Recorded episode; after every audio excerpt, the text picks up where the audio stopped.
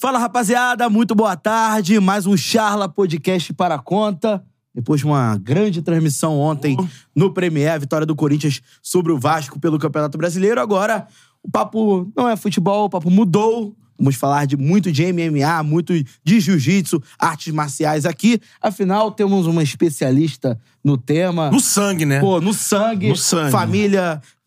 É a maior Tra- dinastia marcial. Depois a gente vai falar isso aqui no papo, mas eu acho que se pesquisasse, não é uma das maiores dinastias de família no, no mundo. No mundo, isso aí. Referência máxima pro esporte, é, de saúde também, enfim. A gente vai trazer um papo sensacional aqui. Antes de mais nada, se inscreva no canal, deixe seu like, siga o Charla Podcast em todas as redes sociais, arroba Charla Podcast no Twitter, no Instagram, no TikTok, no Quai. Estamos em todas elas e também não nos deixe de seguir no- nos agregadores de podcast. Sim. Afinal, estamos lá, sempre liderando lá no Spotify, no esporte, inclusive o... o O Diano já tá É. voando, né? é, Liderando. o, o, a- o problema é, é competir com o Aerocast, irmão. É. Nossa. O marombeiro Mas- lá, irmão, é complicado. Gente conseguiu furar Mas essa a gente bolha tá, aí, né? A gente tá chegando, a gente tá chegando. Enfim, se inscreva no canal, no canal, deixe seu like se você quiser compartilhar essa resenha pra todo mundo. E seguinte, Beto Júnior. Qual é a maior seleção de futebol de todos os tempos? Eu ainda acho que é o Brasil 70. Não, é a maior seleção, seleção brasileira. Seleção brasileira. Seleção brasileira. Ah, Quantos títulos a seleção brasileira tem? Cinco Copa de Cinco. Mundo. Aí vamos pegar pra clubes. Sim. É, qual clube brasileiro tem mais títulos mundiais? São Paulo com três. São Paulo com três. Quem tem mais no mundo tem. É o. É o Madrid, o Milan, que tem cinco, seis. Cinco, né? seis, né? É. Então aqui, nossa convidada tem oito títulos mundiais. Tá fraco, não, né? Kira Grace com a gente. Kira. Ei, obrigada. Oito títulos mundiais, irmão. Bem-vindo aqui, ó. Bem-vinda. Tudo bem? Obrigada, tudo ótimo. Esses oito títulos são duas modalidades que a gente tem no jiu-jitsu, né? Tem o, o que você usa o kimono e o submission, que você usa uma roupa de lycra. Ah. Então são duas modalidades que elas. Você tem similaridades, mas são é, títulos diferentes. Aí tem as duas organizações mais importantes aí do jiu-jitsu conseguindo unificar os dois títulos. Mostra a habilidade lutadora, né? É. Habilidade máxima. Agora, pra gente começar, é, não preciso nem perguntar se quem influenciou, né? Porque a família toda tá, tá nesse, nesse métier do jiu-jitsu, das artes marciais, enfim. É, agora, eu queria saber como se deu a sua vontade, o seu desejo de se tornar uma lutadora, e so- se tornar uma esportista, porque se hoje é comum a gente ver várias mulheres é, participando de lutas, participando, é, sendo protagonistas. A gente tem exemplos no Brasil e fora do Brasil E o Brasil é uma em relação a referência. isso. Amanda Nunes, é, a Ronda Rousey, tem, enfim, inúmeros, inúmeros exemplos disso. Mas na sua época você foi totalmente vanguarda. Então eu queria saber de você como é que foi essa seu desejo inicial de, de, ser, de seguir a família, né? Eu, como uma Grace, ganhei o primeiro kimono já praticamente na barriga da minha mãe. Bebê, né? brincava em casa, a gente tinha um tatame no, no terceiro andar de casa, então eu assistia meus tios, meus primos o tempo todo e aprendi uma coisinha aqui, outra ali. E lá em casa era o seguinte: eram tantos primos, meu, meu bisavô teve 21 filhos. E dos 21, cada um teve mais, sei lá, 12. Então era, era uma festa incrível em casa. E você tinha que aprender a se defender, porque na hora de jogar o videogame era luta pra poder. Ah, calma aí, eu vou primeiro. Vou Sempre uma luta, né? Aí eu falei, não, calma aí, eu vou ter que aprender. não vai ter jeito. Aí, na hora de ver televisão, o melhor lugar era de quem, né, conseguia se impor. se impor. Aí eu falei, pô, vou ter que virar campeã aqui dentro dessa casa também pra poder ter o meu lugar ao sol, ao sol né? Mas assim, é, eu comecei a competir com 11 anos de idade, mas não era comum as mulheres da minha família, né? Elas botavam kimono mais pra tirar foto, pra prender uma coisinha aqui, outra ali, e eu realmente tive essa vontade muito, acho que pela influência dos meus tios, porque eu vivia ali indo pros campeonatos, né? Nos fins de semana eu ia pra todos os campeonatos pra assistir e aquilo ali foi me le- me levando pra um lugar que eu falei, pô, deve ser legal ter essa sensação de ser uma campeã, porque eu via a maneira que as pessoas falavam com as pessoas da minha família, que eram os campeões. Então era muito assim, caramba, que legal. E eles eram assim idolatrados. Falei, seguir Fala só o nome dos seus tios aí. O... ah, Renzo, Rickson, Royce. Tá fraco de tio, hein? Pô, tem uma... É, é- é difícil até as pessoas falam assim, pô, mas quem é o maior campeão da sua família? Quem é isso? Fala, cara, não dá pra escolher, você tem muitas opções, né? É. Tem Muitas pessoas diversas, né? importantes. O Royce, referência no MMA. Exato. Aí o Rickson. O Rickson também foi um cara super importante pra história É. da família, né? Que foi um. Teve na, dentro do jiu-jitsu aqui numa época que as pessoas Ih, jiu-jitsu, nada de nada. Ih, quero ver se é bom mesmo. E ele era o cara de frente, falar que é, Exato. vou te mostrar que é bom mesmo. Tinha aquela coisa com a luta livre, Tinha, né? de toda a rivalidade. É. Então, assim, eu, eu cada vez que. Cada dia que passa e eu vejo a história do Rickson, eu fico mais fã ainda dele. Pô, Porque ele é um cara que realmente é aquela, aquela história, né? Botou a cara ali e tava É. pronto pra qualquer desafio. Pô, Exatamente. você tá pronto qualquer hora, qualquer momento. Teve né? uma fase que o é Rickson, fácil, né? depois daquela fase do Japão, do, do, do Pride, aquela tudo mais, que ele ficava assim, desafiando lendas, assim. Tinha aquela coisa, o Rickson vai enfrentar o Mike Tyson. Sim. Aí o Rickson falou assim, toda hora, quando ele Sim. quiser. Sim. Que Tipo isso? assim, o cara sem, sem medo nenhum, botando o É. peito ali, até porque era um É. grande da. da- Ele falou, "Bom, eu sei como Sim. eu vou isso dele. Forte. Ele vai tentar me dar um soco, eu vou baianar, levar pro chão, ele no chão ele não é nada. Sim, sim. Foi, teve esse cara, você sabe de luta mesmo, hein? Eu gosto, Ah, isso é. Caraca, Você essa é história, eu vou te falar, ninguém nunca me perguntou. Porque isso é bem lá de Lá trás. de trás. Lá de trás, de quem realmente E eu, eu, eu viveu aquilo ali. que você pode falar pra gente aqui nesse papo, né? você citou os seus tios e tal. O Rickson, eles que ele tem uma importância de ter esse lance de botar a cara, não só botar a cara como é, valente pra cima, mas como botar a cara pra di- divulgar o esporte, meu. O, o, Royce- né? É, porque o, o, Royce ele é uma lenda do MMA, mas ele, acho que ele é um perfil mais low profile, né? Ele, ele não, não tão expansivo quanto, quanto o Rickson. E ele chegou ao ponto de ser o concurso no, no, no Ultimate lá atrás. Não podia competir, porque não dá. Os caras é sem graça de competir. E o Rickson não, é aquele cara que eu acho que popularizou muito. Eu acho que a fase do Rickson popularizou muito antes daquela fase que aí você já tava comentando do, do Anderson, do Aldo, que já foi aquele outro todo momento. mundo né? tem uma importância é, nessa história, né? Porque cada um foi formando ali é, a cultura do jiu-jitsu, É. né? A importância da família Gracie, do quanto o jiu-jitsu era eficiente. E isso tudo, né? Você, você, se você parar pra pensar, o meu avô falava muito sobre isso. Se você não tem gerações fazendo a mesma coisa e defendendo uma bandeira.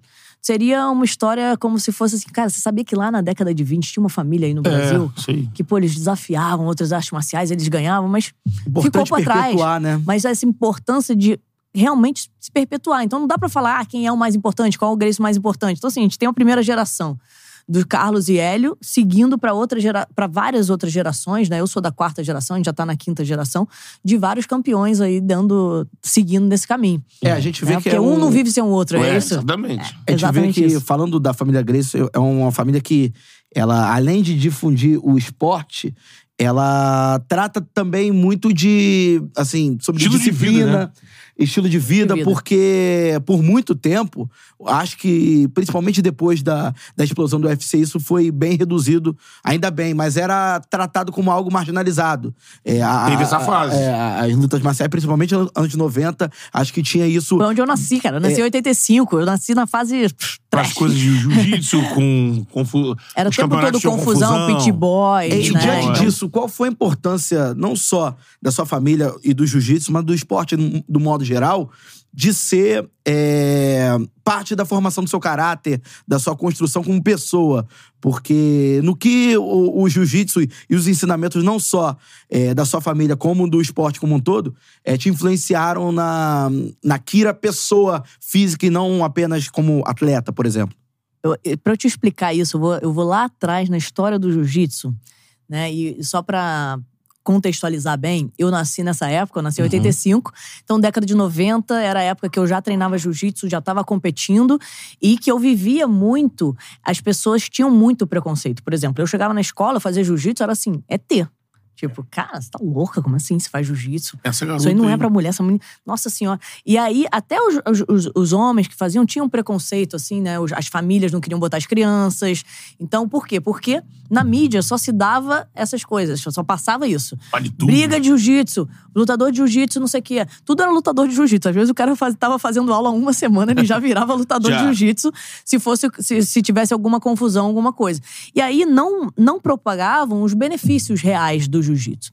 E aí eu vou voltar na história, por quê?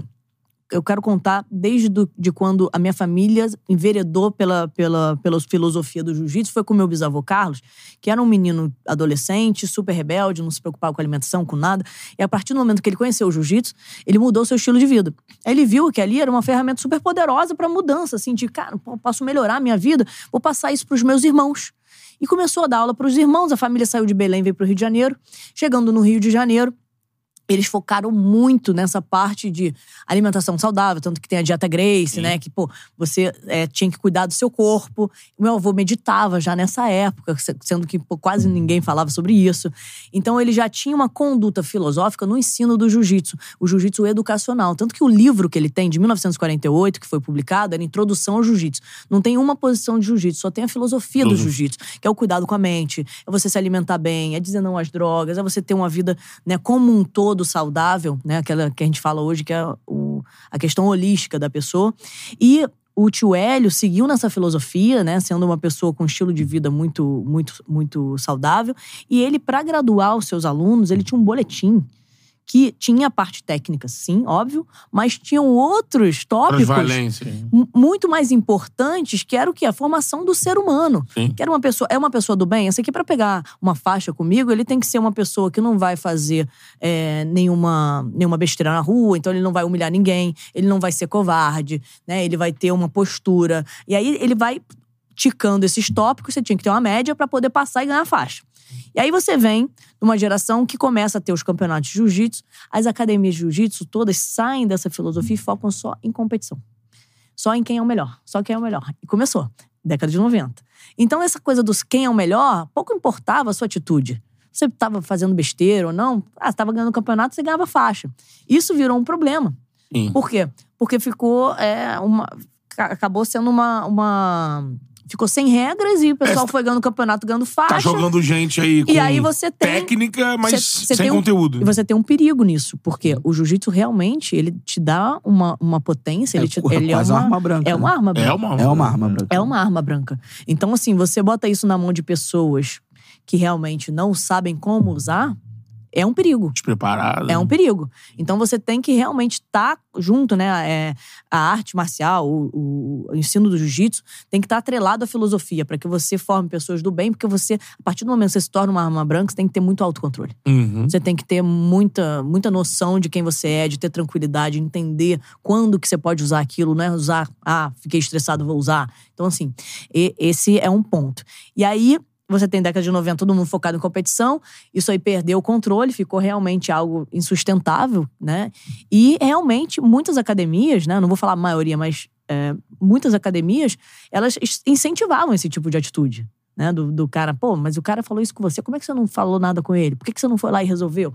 E aí, calma, vamos organizar isso. Agora, eu, na minha posição hoje de professora, estudando a história da família, estudando tudo, como é que a gente consegue? A gente já entendeu que o jiu-jitsu é eficiente, a gente não precisa mais fazer desafio nenhum, todo mundo já entendeu a importância da, da- das técnicas de jiu-jitsu. Vamos resgatar essa filosofia. Por quê? Porque dentro do jiu-jitsu, onde eu me formei como pessoa, você aprende lições valiosíssimas que qualquer pessoa aplicando na vida, pô, Sim. vai ter muitos benefícios. Né? Então, coisas simples, que é o respeito pelo tatame, pelos meus parceiros de treino, pelos, pelos, pe- pelos mestres. Então, você tá falando de hierarquia. Você tá falando que, pô, você não vai, por exemplo, quando eu vou treinar com uma pessoa que é menos graduada que eu, eu vou ajudar essa pessoa a evoluir. Empatia. E não vou bater nessa É, bater pessoa. Aproveitar, Entendeu? né? Vou, vou me aproveitar disso. Ah, peguei um faixa branca e finalizei 10 vezes. Pô, parabéns, hein? Você é um faixa preta, finalizou 10, 10 vezes faixa branca. Qual é o, o grande ganho nisso? É Calma o aí. mérito, né? Pô, eu não preciso finalizar Tá 10 tirando vezes. a vontade do cara, né? Você tá muitas vezes deixando esse- essa pessoa desmotivada e ela, ela vai sair do jiu-jitsu. A maioria sai e não quer continuar nessa jornada. Então, assim, eu preciso disso. Ah, eu vou mostrar que eu sou muito boa de jiu-jitsu batendo numa pessoa 10 Sim. vezes? Não. Né? Então, assim, a gente pode ir levando essa pessoa e dando as ferramentas para que ela um dia seja um treino muito bom para mim. Né? E não ao contrário, E- minar exato. ela e, tipo, Quanto jogar mais ali. ela tem que ser um sparring Você- difícil. É, ah, agora você só, só aprende apanhando demais e aí você só vai ser casca grossa, assim. Você pode Você mudar, consegue assim. identificar? Eu acho que é difícil, tô, aqui pensando, né? Porque eu- a gente bate um pouco de idade e a gente viveu aquilo ali. Sim. Fico pensando assim, se você consegue é, classificar alguma coisa, a virada, né? É o o- momento da o- virada. É o né? ponto de reverter. É, e aí o que acontece? Então o Brasil ficou insustentável, porque realmente estava muito difícil viver do jiu-jitsu. Então você viu os grandes, grandes, grandes referências do jiu-jitsu tendo que se mudar. Foram para os Estados Unidos, foram para outros lugares do mundo. Sim. E com isso, eles entenderam, né? E muitos entenderam, calma aí, a gente vai, vamos seguir certas regras. E o jiu-jitsu começou a realmente ganhar uma notoriedade muito maior com o Rickson indo pro Japão, pro Pride, né? Que era um grande evento, era muito maior que o UFC, por exemplo. Era um evento gigantesco que parava o Japão. E aí, depois veio o UFC com o Royce. E aí, o jiu-jitsu mais bem falado teve que bombar fora para voltar pro Brasil com um entendimento é, um pouco melhor. Mas De negócio, de, de uma. negócio, de você entender também a importância que é você ser exemplo como professor e de você formar pessoas, não, só, só não é só o casca grossa do tatame, mas uma pessoa que tem um entendimento como um todo da sua responsabilidade, né? E aí eu venho com esse propósito, realmente de resgatar o que os meus bisavós faziam. E aí eu venho com um jiu-jitsu muito mais educacional, onde eu avalio o aluno como um todo. E não só a pessoa que, tá, que é boa ali no, no treino. É claro que é uma das avaliações, Sim. óbvio, né? A pessoa não pode evoluir se ela não sabe jiu-jitsu, não tá treinando. Mas vale a pena ter uma pessoa assim que é arrogante, que vai, pô, querer tirar onda com os outros na rua, que vai fazer atitudes que, pô, eu fico com vergonha de, de ter uma pessoa assim e falar, pô, é faixa preta da Kira. Falar, pelo amor de Deus, não, não, não, Né? não posso ter É essa responsabilidade. né? Porque você amarrar uma faixa numa pessoa é uma responsabilidade. Uhum. Porque pra sempre a pessoa vai falar, pô, mas você é faixa azul? Faixa azul de quem? Você é faixa preta? Faixa preta de quem? O México é. Então, assim, eu não vou ter essa- esse tipo de. Mas você acha que na, na responsabilidade. atualidade, é, essa. Como, como anda esse estágio de. é, da- de você conceder a faixa? É, você acha que tá. Lógico que evoluiu da, da década de 90 pra cá. É, isso eu acho que é inegável. Mas você acha que ainda existe muita irresponsabilidade por parte dos orientadores, dos professores, na hora de passar a faixa, não só em termos de educacionais, como até em termos de competência técnica? De repente, alguém que che chega a ter uma faixa preta, só que não tem competência pra tal e acaba, assim, a pessoa se iludindo, né? Vamos dizer assim. Acontece demais isso. E aí entra uma questão, porque hoje, como é que você, você conquista uma faixa é, no jiu-jitsu? Não tem algo assim, ó, esse aqui é o que você precisa saber. E assim você vai conquistar essa faixa. Não tem algo que seja, é, por exemplo, é, uma base pra isso acontecer. A base é de acordo com a academia que você tá. É subjetivo. Então, cada um pode achar que Sim. ah, pra, pra- vamos supor, um professor pode chegar pra mim e falar assim, Kira, pra mim, um, uma, uma pessoa pra pegar a faixa azul, ela tem que competir. E se ela ganhar a competição, eu dou a faixa azul. Aí o outro pode falar assim, cara, não, pra mim, ele tem que ser completo em todas as áreas do jiu-jitsu. Tem que saber um chão bom, tem que saber um em pé, pô, tem uma noção em pé, tem que saber umas quedas. Aí o outro pode falar, não, pra mim tem que saber mais defesa pessoal. Aí fica uma loucura, porque Isso cada um tem um parâmetro, entendeu? Ah, é assim, depende Então, da academia do Depende mestre. da academia e do mestre. E aí cabe a cada espaço seguir e fazer, é, organizar do jeito que ele, que, que ele acha que é. E aí acontece muito isso, porque como cada espaço tem o seu critério, você às vezes você encontra um faixa preta que você chega pra ele e fala assim, tá, mostra aqui uma queda. A pessoa não sabe dar uma queda. Aí você fala assim, ué, mas... Então, Sotogari, uma queda simples, você aprende praticamente nas primeiras aulas de jiu-jitsu. Ah, não, não sei. É porque, pô, eu, só- eu sempre puxo pra guarda, mas aí ganha campeonato puxando pra guarda, e aí a pessoa automaticamente vai ganhando a faixa. Então, é, é muito importante ter né, é, um equilíbrio, uma organização melhor para que tenha um caminho. Porque às vezes também tem pessoas que. Não é que elas, elas não acham que ela tá, que ela tá fazendo. Que ela, elas não acham que estão fazendo errado. Elas só não sabem o que seguir. Entendeu? E aí ficam naquele critério de, ah, você pega a faixa no dia que eu olhar pra você e falar, ah, você tá pronto hoje. E aí você não tem um caminho. Porque assim, Exato. quando é que você vai. Você sabe quando você vai conquistar a faixa no dia? Ah, não, meu, chego lá, tô treinando, de repente, posso ficar dois anos, três, quatro, dez, e o meu professor olha pra mim e fala: Ei, hoje, vem cá, pá, te dá uma fachada, te bota uma faixa. Aí você fala, cara, Eu- não eu- pode ser esse A gente critério. Você observou fica. isso num período. Você do deixa muito gaps, assim, Sim. tipo assim, dentro da, dessa, dessa formação, né? muito- é, faixa preta. Fica muito subjetivo. Então, assim, Eu não sei se, se você. Se, é, eu tava. A percepção era essa, certa, mas naquele boom, o segundo boom do UFC, quando o Dana White compra o UFC e tudo mais. E aí tem muito estabelecido é, o lance do, do MMA, né? De ser o mix de artes marciais. E aí você via, às vezes, aí, e o jiu-jitsu, um peso muito forte, como o wrestling, né? Sim. Lá pro americano. E aí você via assim, o cara do striker, né? O cara que veio de um kickbox, o cara que veio de um box, tá entrando no MMA, e aí é importante pra aquele lutador ter faixa preta. E aí, às vezes, o cara não tinha faixa preta, assim, e muito rápido. Não, fulano tá tirando a faixa preta agora da academia. É meio que isso, né? Você não tem um tempo pra ficar pensando. Pulando pô, ele já tá tirando. processos, né? Ele já tá tirando a faixa preta. É, então, é, fica sem critério. Aí você fica numa uma situação, você fala, pô, fulano, sei lá, ganhou um UFC, virou faixa preta, mas será que ele tem todos os requisitos pra ser um faixa preta mesmo, dessa modalidade? Né? Então, assim, É. é, o Royce outro dia falou assim, pô, se eu chegar então numa luta, chega um outro lutador, nocauteia um cara de karatê. Aí agora ele é faixa preta de karatê? É. Não. Não. Porque pra você ser faixa preta de karatê, você tem os critérios que você tem que seguir. Assim como no judô, né? Eu, você, você pega um faixa preta de judô, tem os critérios que a federação Sim. organiza, que todo faixa preta de judô vai ter que saber aquilo. Não tem como. Você Sim, não vai é pegar um uma faixa preta de base. e falar assim: vem cá, você sabe contar até 10 em japonês? O cara, não, não tábua sei. dos 10 mandamentos, Não, né? você sabe, você tem que Tem que saber. Você tem que saber. No jiu-jitsu isso não acontece. Agora, pra, pra popularizar meio que o, o, o debate, é, o cara que é leigo e ele quer entrar numa academia e quer. Ele tem o objetivo de se tornar faixa preta é, de jiu-jitsu, por exemplo, na academia da Kira. É, quais são os critérios levados em consideração por você e pela sua equipe, obvi- obviamente, para o cara chegar ao topo, chegar até a faixa preta? E assim, se você pudesse precisar uma média, lógico que cada cada cada profissional, cada atleta, ele vai ele vai demandar um tempo, mas uma média de, de algum atleta para se tornar um faixa preta de jiu-jitsu e É. os critérios. É, o, o principal é ter a diferença entre atleta e praticante, né? Então você tem um praticante que, que enfim, vocês, né, que falaram que vão fazer jiu-jitsu depois desse podcast aqui que eu tô sabendo. É. Tô sabendo. Vamos né? Inclusive, eu vou vamos sortear para a equipe técnica aqui do Charla Podcast a oportunidade de, ao fim, o Bernardo Falcão, que tá ali no vídeo. O Bernardo Falcão, que tá ali no vídeo, e o Paulo Segalotti no áudio, eles vão ser sorteados aqui. Ou melhor, a Kira vai escolher um pra dar um mata-leão aqui só de demonstração, entendeu? Pra ver quanto tempo eles resistem. É, é o negócio da resistência, pô. Aqui na Charla, somos a equipe, pô. Não? Então tá bom. Eles falam, ele falou, pô, esse negócio de batalhão não apaga ninguém, não. É é. Eu ouvi, hein, eu ouvi.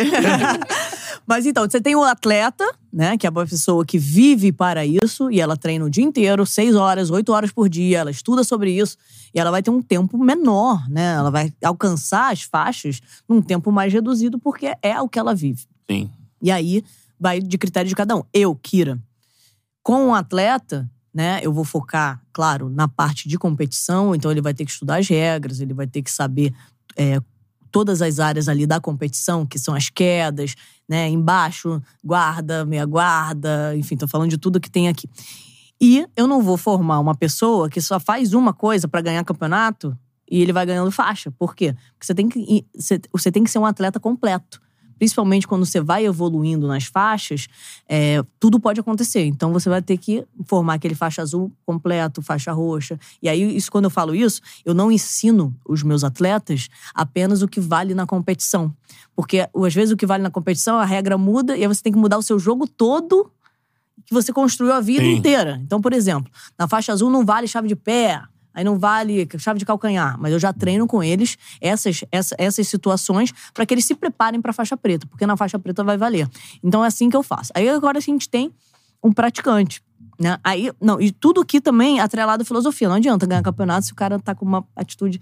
Ele já é, automaticamente, ele já vai meio que sendo excluído do nosso grupo. A gente não. Tem que não- andar junto essa parte é, filoso- tem da que filosofia de vida dele. Tem que tem que estar junto, né? Tem que ser uma pessoa do bem, uma pessoa ali eh, dando bons exemplos, né? Principalmente que o atleta tem a visibilidade. Então, você, você- qualquer coisinha que você saia fora do do, É. do, do, do, do cotidiano, do normal ali, você É, você tá queimando a você tá, academia. você né? tá queimando a academia, você tá queimando o jiu-jitsu. Né? Quando eu falo sobre isso. Quando um- uma, uma pessoa de jiu-jitsu faz uma besteira, ela não queima aquela pessoa só. É o jiu-jitsu como um todo. E aí quem faz um bom trabalho fica. É, "Putz, essa academia concorrente cara, até, por entendeu? exemplo, é você... É, porque se- a pessoa não vai falar, ah, é daquela academia. Ele vai falar assim, cara, o jiu-jitsu, aquele lutador É, de o jiu-jitsu. jiu-jiteiro, é Entendeu? o- O jiu-jiteiro que fez isso. E aí você tem o praticante, que tem, treina como hobby. Então você tem pessoas com outras profissões que vêm duas, três vezes por semana e que também podem se beneficiar do jiu-jitsu. Mas é um treino diferente do treino de atleta. Que é, é, até de isso alto eu- rendimento é outra coisa. Até de alto rendimento é uma coisa, você pratica por hobby é outra coisa. Coisa. Então, assim, aí a gente tem os critérios, não só técnicos, mas a gente trabalha, é, não obrigando, óbvio, que a pessoa tenha um estilo de vida saudável, mas a gente começa a estimular que esse estilo de vida é, seja incorporado ao, ao cotidiano dos nossos alunos. Isso tem dado super certo, né? Então, a gente tem aí um tempo mínimo de um ano para você chegar até a faixa azul. Né? Mais dois anos para faixa roxa, dois anos para faixa marrom, mais dois anos para faixa preta. Ah, é nesse tempo exato? É o mínimo, Uhum. né? Que você tem que ficar. Então, eu tô falando aí de, contei, um ano faixa azul, dois anos faixa roxa, dois anos faixa marrom. É, uns cinco, seis anos para você alcançar a faixa preta num período treinando, né? Regular, regularmente Cumprindo essas coisas cumprindo todos os requisitos técnicos, organizando tudo, e aí você consegue fazer o teste e passar. E no meu teste, tem, para cada faixa tem um teste, onde eu coloco três professores e eles vão dar avaliação ali técnica para ver se o aluno está preparado. Para não ficar essa, essa, essa, essa, coisa essa, essa louca, coisa tipo, solta, ah, né? você é faixa azul, mas você. Então, E assim, não necessariamente um- o, o cara que cumpre isso tudo e, e se forma numa graduação alta, de faixa, ele vira alto rendimento? Ou você tem uma média, assim, ah, quantos que cumprem e que vão lutar? Porque o cara não precisa estar na faixa preta pra lutar, né? ele É. vai estar lutando Exato. em competição antes disso, É, né? dentro do público do jiu-jitsu, só 3% compete.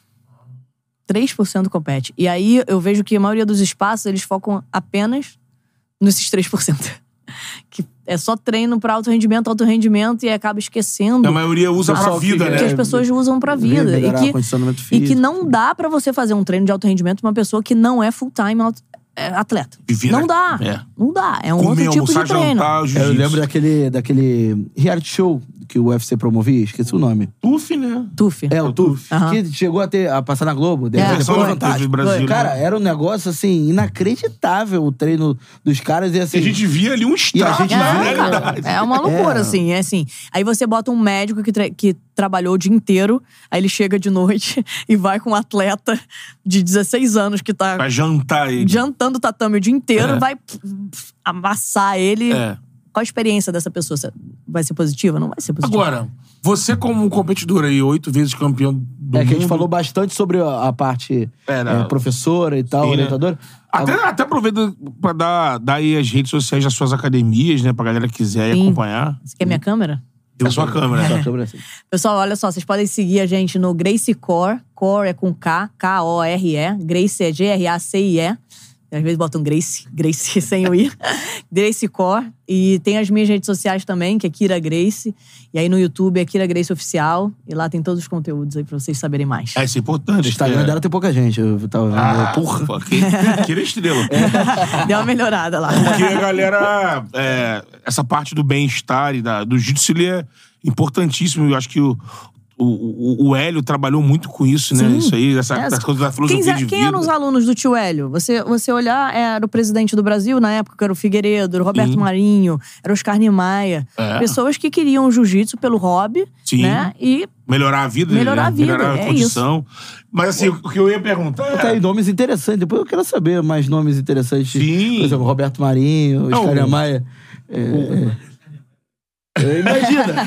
Caindo na porrada. Aí não era obrigação. Vamos ver a luta hoje, vamos ver a luta hoje. é. Eu queria perguntar assim, se com aquele boom do MMA que a gente teve, tirou muito foco de gente que de atleta ou de muita gente procurava academia, mas pensando em fazer é, o jiu-jitsu como uma base para fazer MMA. Isso tem- você tem como dizer assim, ah, a- o jiu-jitsu perdeu é, competidor de alto rendimento que foi pro MMA que poderia estar disputando o Mundial. Por exemplo, chegando a me- medalhar mundial pro jiu-jitsu. acho que foi muito bom pro jiu-jitsu, né? O boom do UFC, porque você tá falando de jiu-jitsu o tempo inteiro pra uma. Pra uma Pra uma galera que nem pensava em jiu-jitsu, né? Então você tá furando uma bolha. Isso é maravilhoso. Agora, é claro que você perde alguns atletas que estavam no jiu-jitsu e que vão pro MMA, porque também você ganha muito mais no MMA. Dinheiro, né?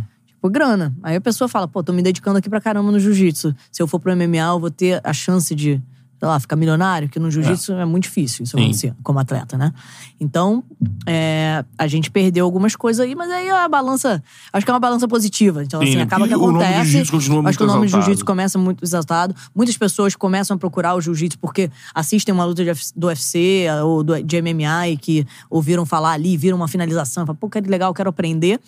E, ao mesmo tempo, você não tem como você lutar MMA sem saber jiu-jitsu. Então, você mais atletas de outras modalidades começaram a procurar Sim. o jiu-jitsu. Então, foi positivo. Eu O vejo como saldo de alto positivo. nível do jiu-jitsu, é, hoje a gente sabe que é, é uma, é uma diferença é, é, até bem discrepante em relação ao, em relação ao lutador de MMA, né? É, porque não. É.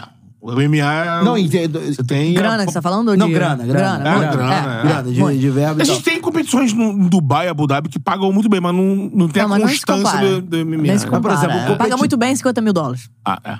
Esse é o teto. Entendeu? O competidor de alto, de, de alto nível do jiu-jitsu, pra ele ter uma estabilidade financeira legal, ele pode só lutar ou ele precisa, por exemplo, criar academia? Ele precisa ter uma. é, ser palestrante, de repente? Ele precisa complementar a renda dele em outros locais? Ou... Eu, como atleta, sempre precisei dar aula pra poder hum, bancar a minha, a minha carreira como atleta, tá? Mas hoje a gente já vem de uma geração que consegue consegue se manter melhor, né? Sendo atleta, mas você conta, na, eu não sei nem se eu conto numa mão os que realmente, assim, vivem bem. Tipo, viver bem, assim, tão bem de grana, tá, tem carrão, Sendo tem É apartamento, correspondente tem... a um atleta, atleta de alto nível, É, né? exato. Assim, são pouquíssimos. Eu vou falar de Gordon Ryan, que é o cara do, do, do Submission hoje, né? Que é o campeão atual do AZCC, que é esse campeonato mundial de Submission. Ele realmente tá muito bem, mas ele dá aula online. Então, assim, ele tem que dar aula pra, pra compor a renda dele.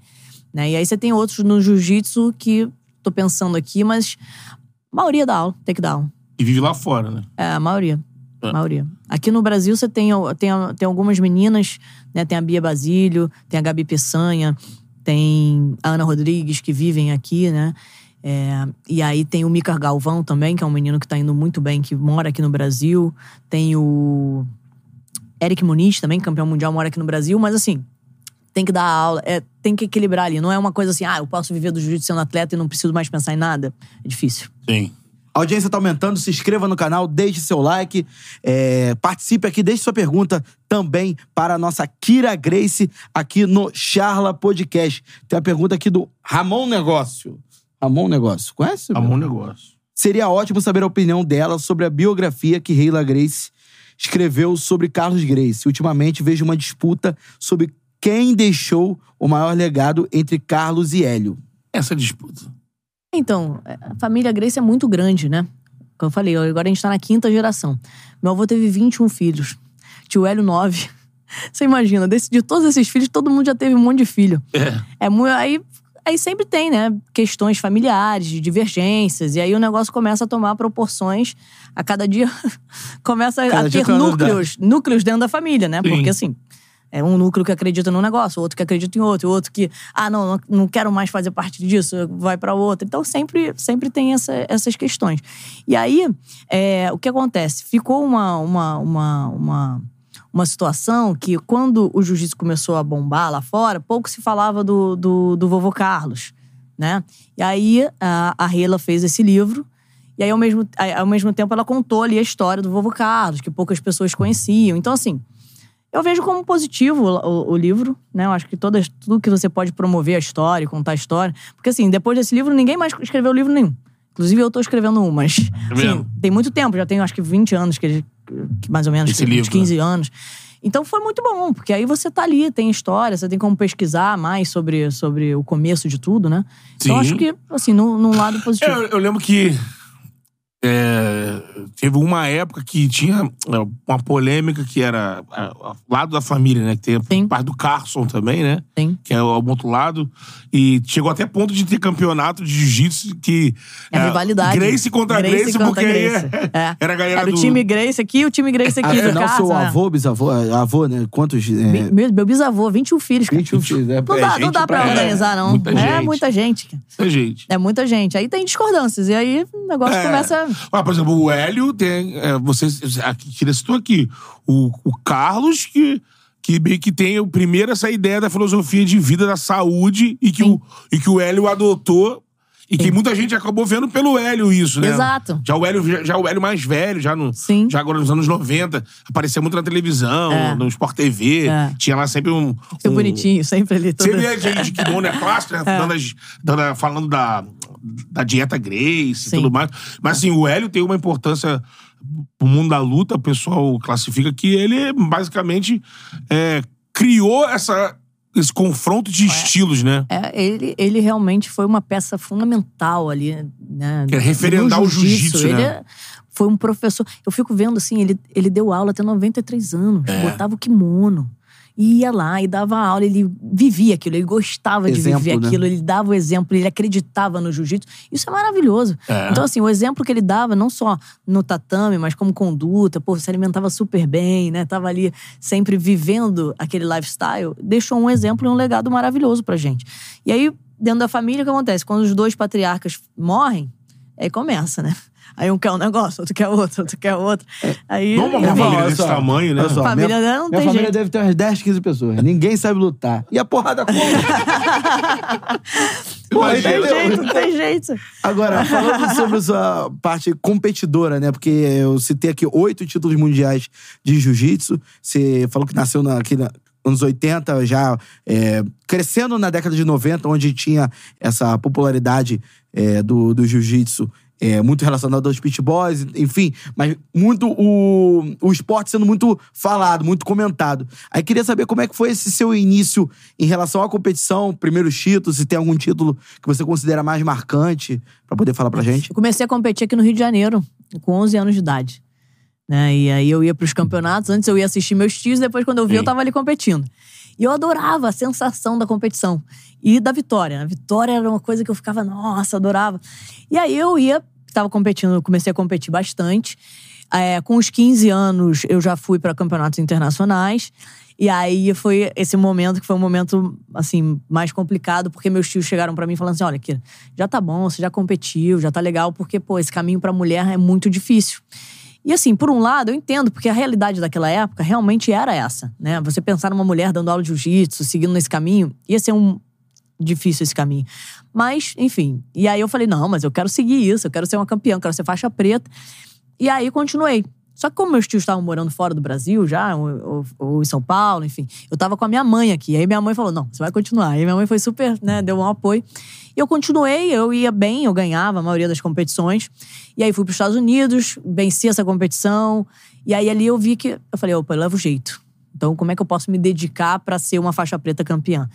E aí eu segui isso na minha vida, assim. Eu, antes de ir pra escola, ia pra natação, seis horas da manhã nadar, pra eu poder estar fazendo algo a mais do que as minhas adversárias. Então, minha vida já era toda planilhada e organizada pra poder é, ser campeã na faixa preta. Então, assim, a minha alimentação, minhas amigas saindo o tempo inteiro e eu, cara, não, Não posso, posso. uma vontade, mas não posso. então, eu tinha que abdicar de muitas coisas pra seguir é, dentro desse caminho.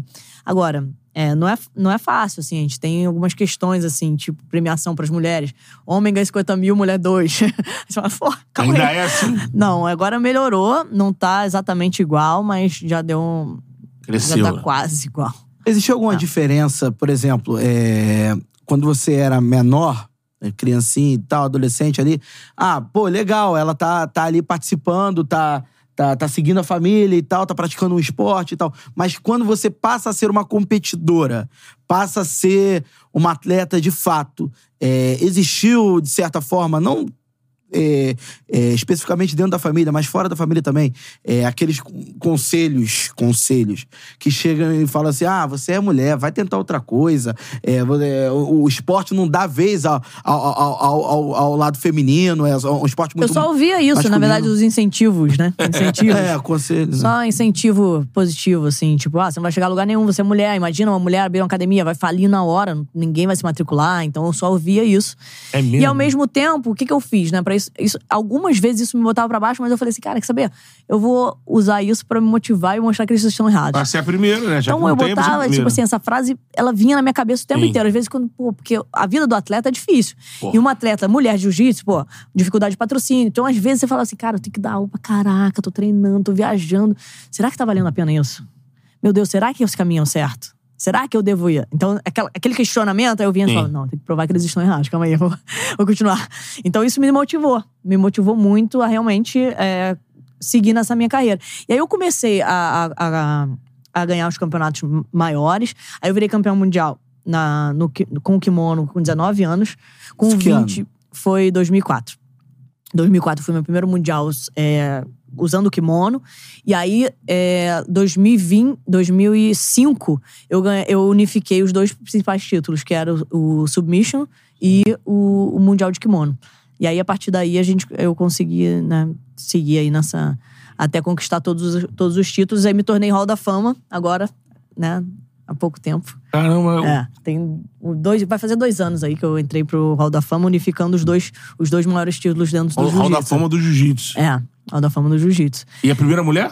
Eu sou a única mulher a unificar os dois. Caramba. Então, assim, eu sou a única mulher a ter os dois títulos. Olha só. Mas Depois de ser premiado, por exemplo, assim, é, é, nada mais é que o reconhecimento do seu trabalho de uma Sim. vida inteira. Sim. Tá falando sobre, Dedicação, sobre né? como ela trabalhava, como ela, ela fazia natação pra complementar aquilo pra poder ser um diferencial. É, quando a, a ficha caiu, já caiu, ou, e se já tiver caído, como Já rolou é a que... cerimônia já? Já, já rolou. Foi em Las Vegas. É. Pô, foi muito legal. Foi muito é bom. Como é, assim, quando você para e pensa, assim, às vezes, refletindo sozinho e tal, é, qual é o seu sentimento quando você vê que conseguiu tanto, assim? Quando eu paro e penso na minha carreira e todas as dificuldades, assim, eu falo, putz, ainda bem que eu continuei. Sabe? Ainda bem que eu não desisti. É. Porque hoje, na verdade, tudo que eu a- a- conquisto na minha vida foi por conta desse- dessa trajetória. Sim. Da resiliência, de você, putz, tá lá embaixo e ter que dar a volta por cima, de perder, de ganhar, e de, pô, achar que as coisas não vão dar certo, de repente elas dão porque você acreditou e você seguiu em frente. Então, eu aprendi durante, na minha trajetória como atleta que você não pode ficar ligando pro que as pessoas falam.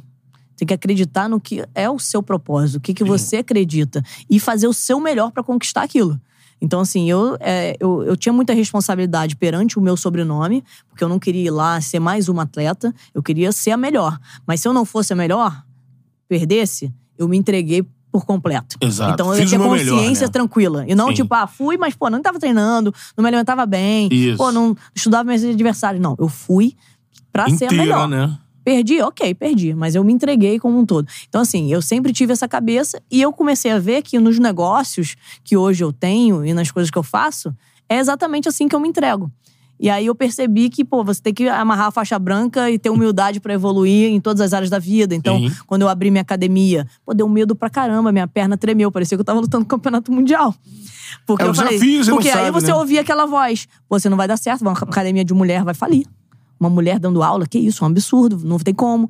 E aí, hoje eu tenho uma das maiores academias do mundo.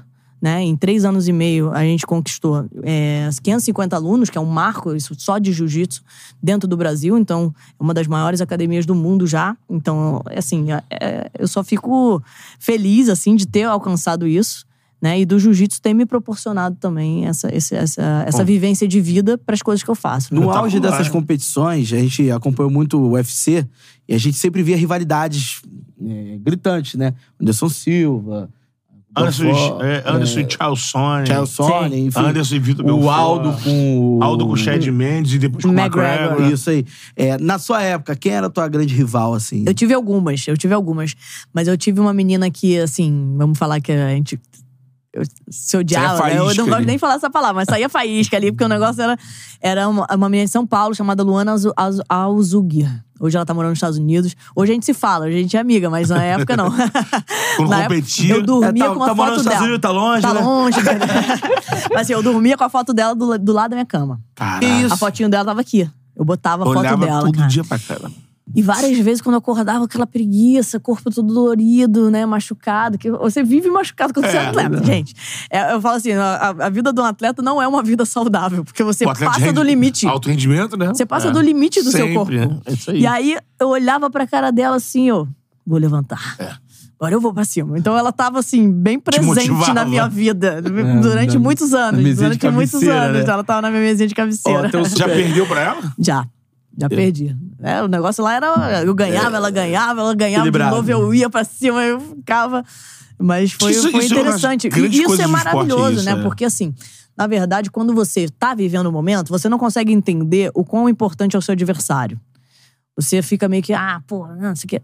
Mas depois que passa, você fala assim, ainda bem que essas pessoas passa- estavam lá. É. Porque são essas que te motivam. Isso. Porque se tá tudo muito fácil, chega lá, ganha fácil. Não sei, É, você vai janta falar, todo pô, mundo. você não vai se entregar no mesmo nível, entendeu? E até pra valorizar mais o seu título, pô, de quem você ganhou? Eu ganhei dessas pessoas Pô, isso aqui. é, isso é, É, interessante mesmo. Quem eram as suas adversárias? Pô, essa aqui que é cinco vezes campeão mundial, essa aqui que ganhou o Abu Dhabi, essa aqui que não sei o quê, essa aqui que fez história. Então você tem um, um peso muito maior, né? Sim. Do que, ah, ganhou o campeonato de quem? Ah, pô, sei lá. Você não te deixa relaxar, né? Entendeu? Nunca. Isso em Exatamente. qualquer área. É, por exemplo, no, no- no- em qualquer esporte, por exemplo, no Brasil, no vôlei. Quanto tempo o vôlei feminino ficou Brasil e Cuba naquela, naquela rivalidade? Sim. E em, em outros esportes também. É, Mas Isso nos motiva a torcida, motiva essa isso. geração como um todo. Cara, quero ver, quero ver. Vai, Kira, a Kira e a Luana, vão lutar. A Kira, não sei. Então, assim, E o confronto é, é- fica melhor. fica melhor. Fica, dá aquela apimentada. Às né? vezes vão lutar muito. É. Pra ter uma vencedora, tem que ter sido uma luta pica pra uma Exatamente. ganhar. Porque senão você tá enfrentando alguém que é muito mais fraco, você É, vai lá e além da- acaba. ah, fulano vai ganhar fácil. E além pro Aí, pô, público nem da- pra gente. A promoção do entretenimento, né? Sim, eu lembro É, quando quando o Tyson uma- voltou. Começaram a botar lutadores assim por isso do Tyson, os caras que eram muito abaixo do Tyson. Sim. Aí vendia é, pay-per-view, que nem era conhecido isso da época, caro pra caramba, aí durava três segundos a luta. Não, e Começou, até, começou e a até você, como ele. atleta, por exemplo, não é bom você ganhar uma- um, um título, uma medalha, quando você não tem adversários bons pra lutar. Sim. Entendeu? Você fala assim, ah, pô, ganhou aquele campeonato, mas quem tava? É. Não. Pô, ganhei aquele campeonato, tava recheado. Aí você realmente você sai dali, ah, é. aquela sensação de dever cumprido, né? Quando você ganha um título, tipo, ah, tô flutuando, pode acontecer qualquer coisa na minha vida que, que aquilo ali vai, vai. E pra, vo- pra Não- não você vai era, era melhor, assim, mais gostoso, você ganhar uma luta é, em que você dominasse completamente ou aquela luta que você tá com muita dificuldade e aí consegue reverter? É, são dois sentimentos diferentes, assim. Quando você tá ganhando ali é, e você domina essa pessoa, vamos lá, o jiu-jitsu tem 10 minutos de luta e pode ser interrompido antes por uma finalização, né? Que é algum golpe que você dá, estrangulamento, chave de braço. É, e aí você chega ali, você já tá dominando, vamos lá, 3 minutos de luta, você já fez pô, 20 pontos, você tá ali numa posição superior. Você dá uma relaxa. Uma... Ah, tá tranquilo. Você, na sua mente, você. aqui, né? Opa, dominei. Numa luta que fica ali, vai, volta e vai, empate, e faltam 10 segundos, você tem que fazer alguma coisa, é uma luta que ela te dá. Eu vou te. eu- ela dá um gostinho especial, né? Ou então que você vira a luta no final. Faltavam 10 segundos, consegui uma queda. bum. É. Caraca, você sai dali. Nossa, a sensação melhor do mundo. Eu, eu depois que eu parei de competir, é, em poucos momentos eu senti é, a mesma sensação, assim. É, hoje eu sinto, assim, com os meus filhos conquistando algo, né? E aí quando você vê é, uma empresa indo bem e tudo. Sim. Mas a sensação ali daquela vitória, daquela virada, ela é difícil de, É difícil transportar se outras ações da transportar vida, para né? outras ações da vida. É. Ó, tem o superchat superchat na aí, área, né? Joca Almeida. Valeu, Joca. Boa. Obrigado pela contribuição. Deixe seu like. A audiência tá aumentando aqui. Se inscreva no canal se você caiu de paraquedas aqui na charla com a Kira Grace. Kira, como funciona o treino com crianças? Como é observar a evolução delas? Deve ser engraçado demais também, em alguns momentos, ele rindo aqui, o Joca. Boa, Joca. Não, essa- essa- esse treino infantil é maravilhoso. É, eu fico, eu sou apaixonada por crianças e de ver a transformação que a gente consegue fazer com muitas crianças, sendo é, auxiliando os pais na educação, auxiliando para que os pais possam ter uma conversa às vezes mais aberta com os filhos e os filhos terem a noção de que eles podem se posicionar, mudam postura, começam a falar olhando nos olhos, que é uma das ferramentas que a gente usa dentro das nossas aulas de jiu-jitsu Confiança. que é a autoconfiança. Eu tô ensinando jiu-jitsu para que as pessoas tenham autoconfiança.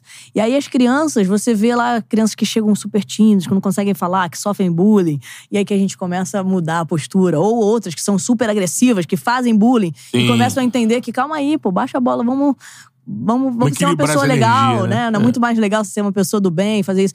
E aí a gente consegue equilibrar né, esses temperamentos. Isso, Uhum. isso é maravilhoso. Só que para isso tem que ter um estudo, você tem que ter uma equipe multidisciplinar. Então a gente tem hoje na Grace Core uma equipe com psicólogos, psicopedagogos, educadores físicos, uma equipe realmente multidisciplinar para poder ensinar um jiu-jitsu educacional e com qualidade. E aí você vem para um lado que eu sempre dei aula de jiu-jitsu, porque eu tinha que bancar a minha, a minha vida de atleta, e eu dava aula para criança. Só que eu dava aula igual eu dava para adulto. E aí eu dava aula pra criança, tipo, como se fosse adulto de alto rendimento. Vamos lá, não pode parar, é agora, quem ganhar, você ganhou, você perdeu, não, agora não, isso aqui era uma loucura. E aí depois que eu fui mãe, eu comecei a estudar, né, sobre a maternidade, sobre desenvolvimento infantil. E nisso me deparei com as aulas de jiu-jitsu totalmente inseridas em psicomotricidade, desenvolvimento infantil. Eu falei, opa, peraí, calma aí, a gente tem um negócio legal aqui. Como é que eu consigo organizar isso aqui? Aí comecei a ver que eu tava dando aula errado. Falei, cara, eu, sou- eu tô dando aula errado há, sei lá, 20 anos. Eu preciso mudar a maneira que eu dou aula pra criança. E aí, nisso, a gente começou a colocar todos esses fundamentos, né? E, e essas, essas práticas dentro das aulas de jiu-jitsu. E eu acho que, e eu tenho certeza, na verdade, que esse foi o grande sucesso do, do, do meu espaço. Porque eu consigo entender pelo perfil o que a criança precisa. E não só focar no competidor. E aí, Sim. quando eu entendo que essa criança ela tem um talento a mais ali que pode ir para uma competição, ela vai trabalhar, ela vai, ela vai participar da aula de competição. Entendeu? Fazer quase uma triagem. E ali, as né? nossas aulas, elas são focadas para situações comuns do dia a dia, de bullying, de agressão contra a criança. Então é a criança outra que empurra, o outro que puxa pelo braço.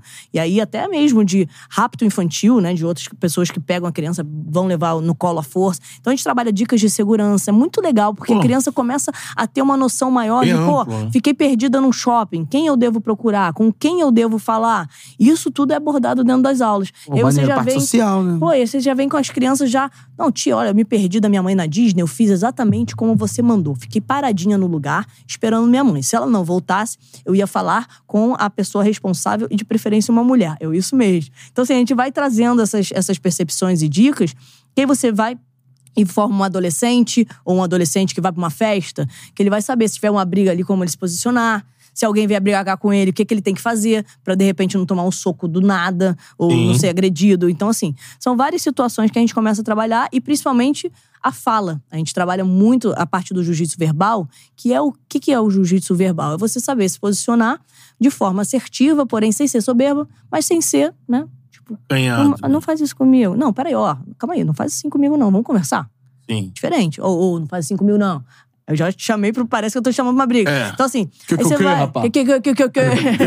então, assim, aí você vai equilibrando, né, eh, isso tudo e formando eh, pessoas, né, crianças e adolescentes que vão estar mais preparados para essas situações Pô, e muito que legal. não vão, né? A gente tem um juramento, a gente tem o teste para faixa. O juramento é que eles aprendem jiu-jitsu justamente para autodefesa e para autoconhecimento, que eles não querem nunca agredir ninguém. Então a gente trabalha muito essa consciência de cada um que Sim. veste o kimono pra, pra seguir nessa, nessa filosofia e no, no bom exemplo aí do jiu-jitsu. Muito legal. Imagino que, é- que seja um, um- um- um trabalho desafiador, né? Que é, ele vai te renovando é, o interesse e o ânimo. pra- pra- Porque é criança, gente, né? Então Sim. evolui, você vai vendo a É evolução. cada criança Não, que, que ela É. deve ter.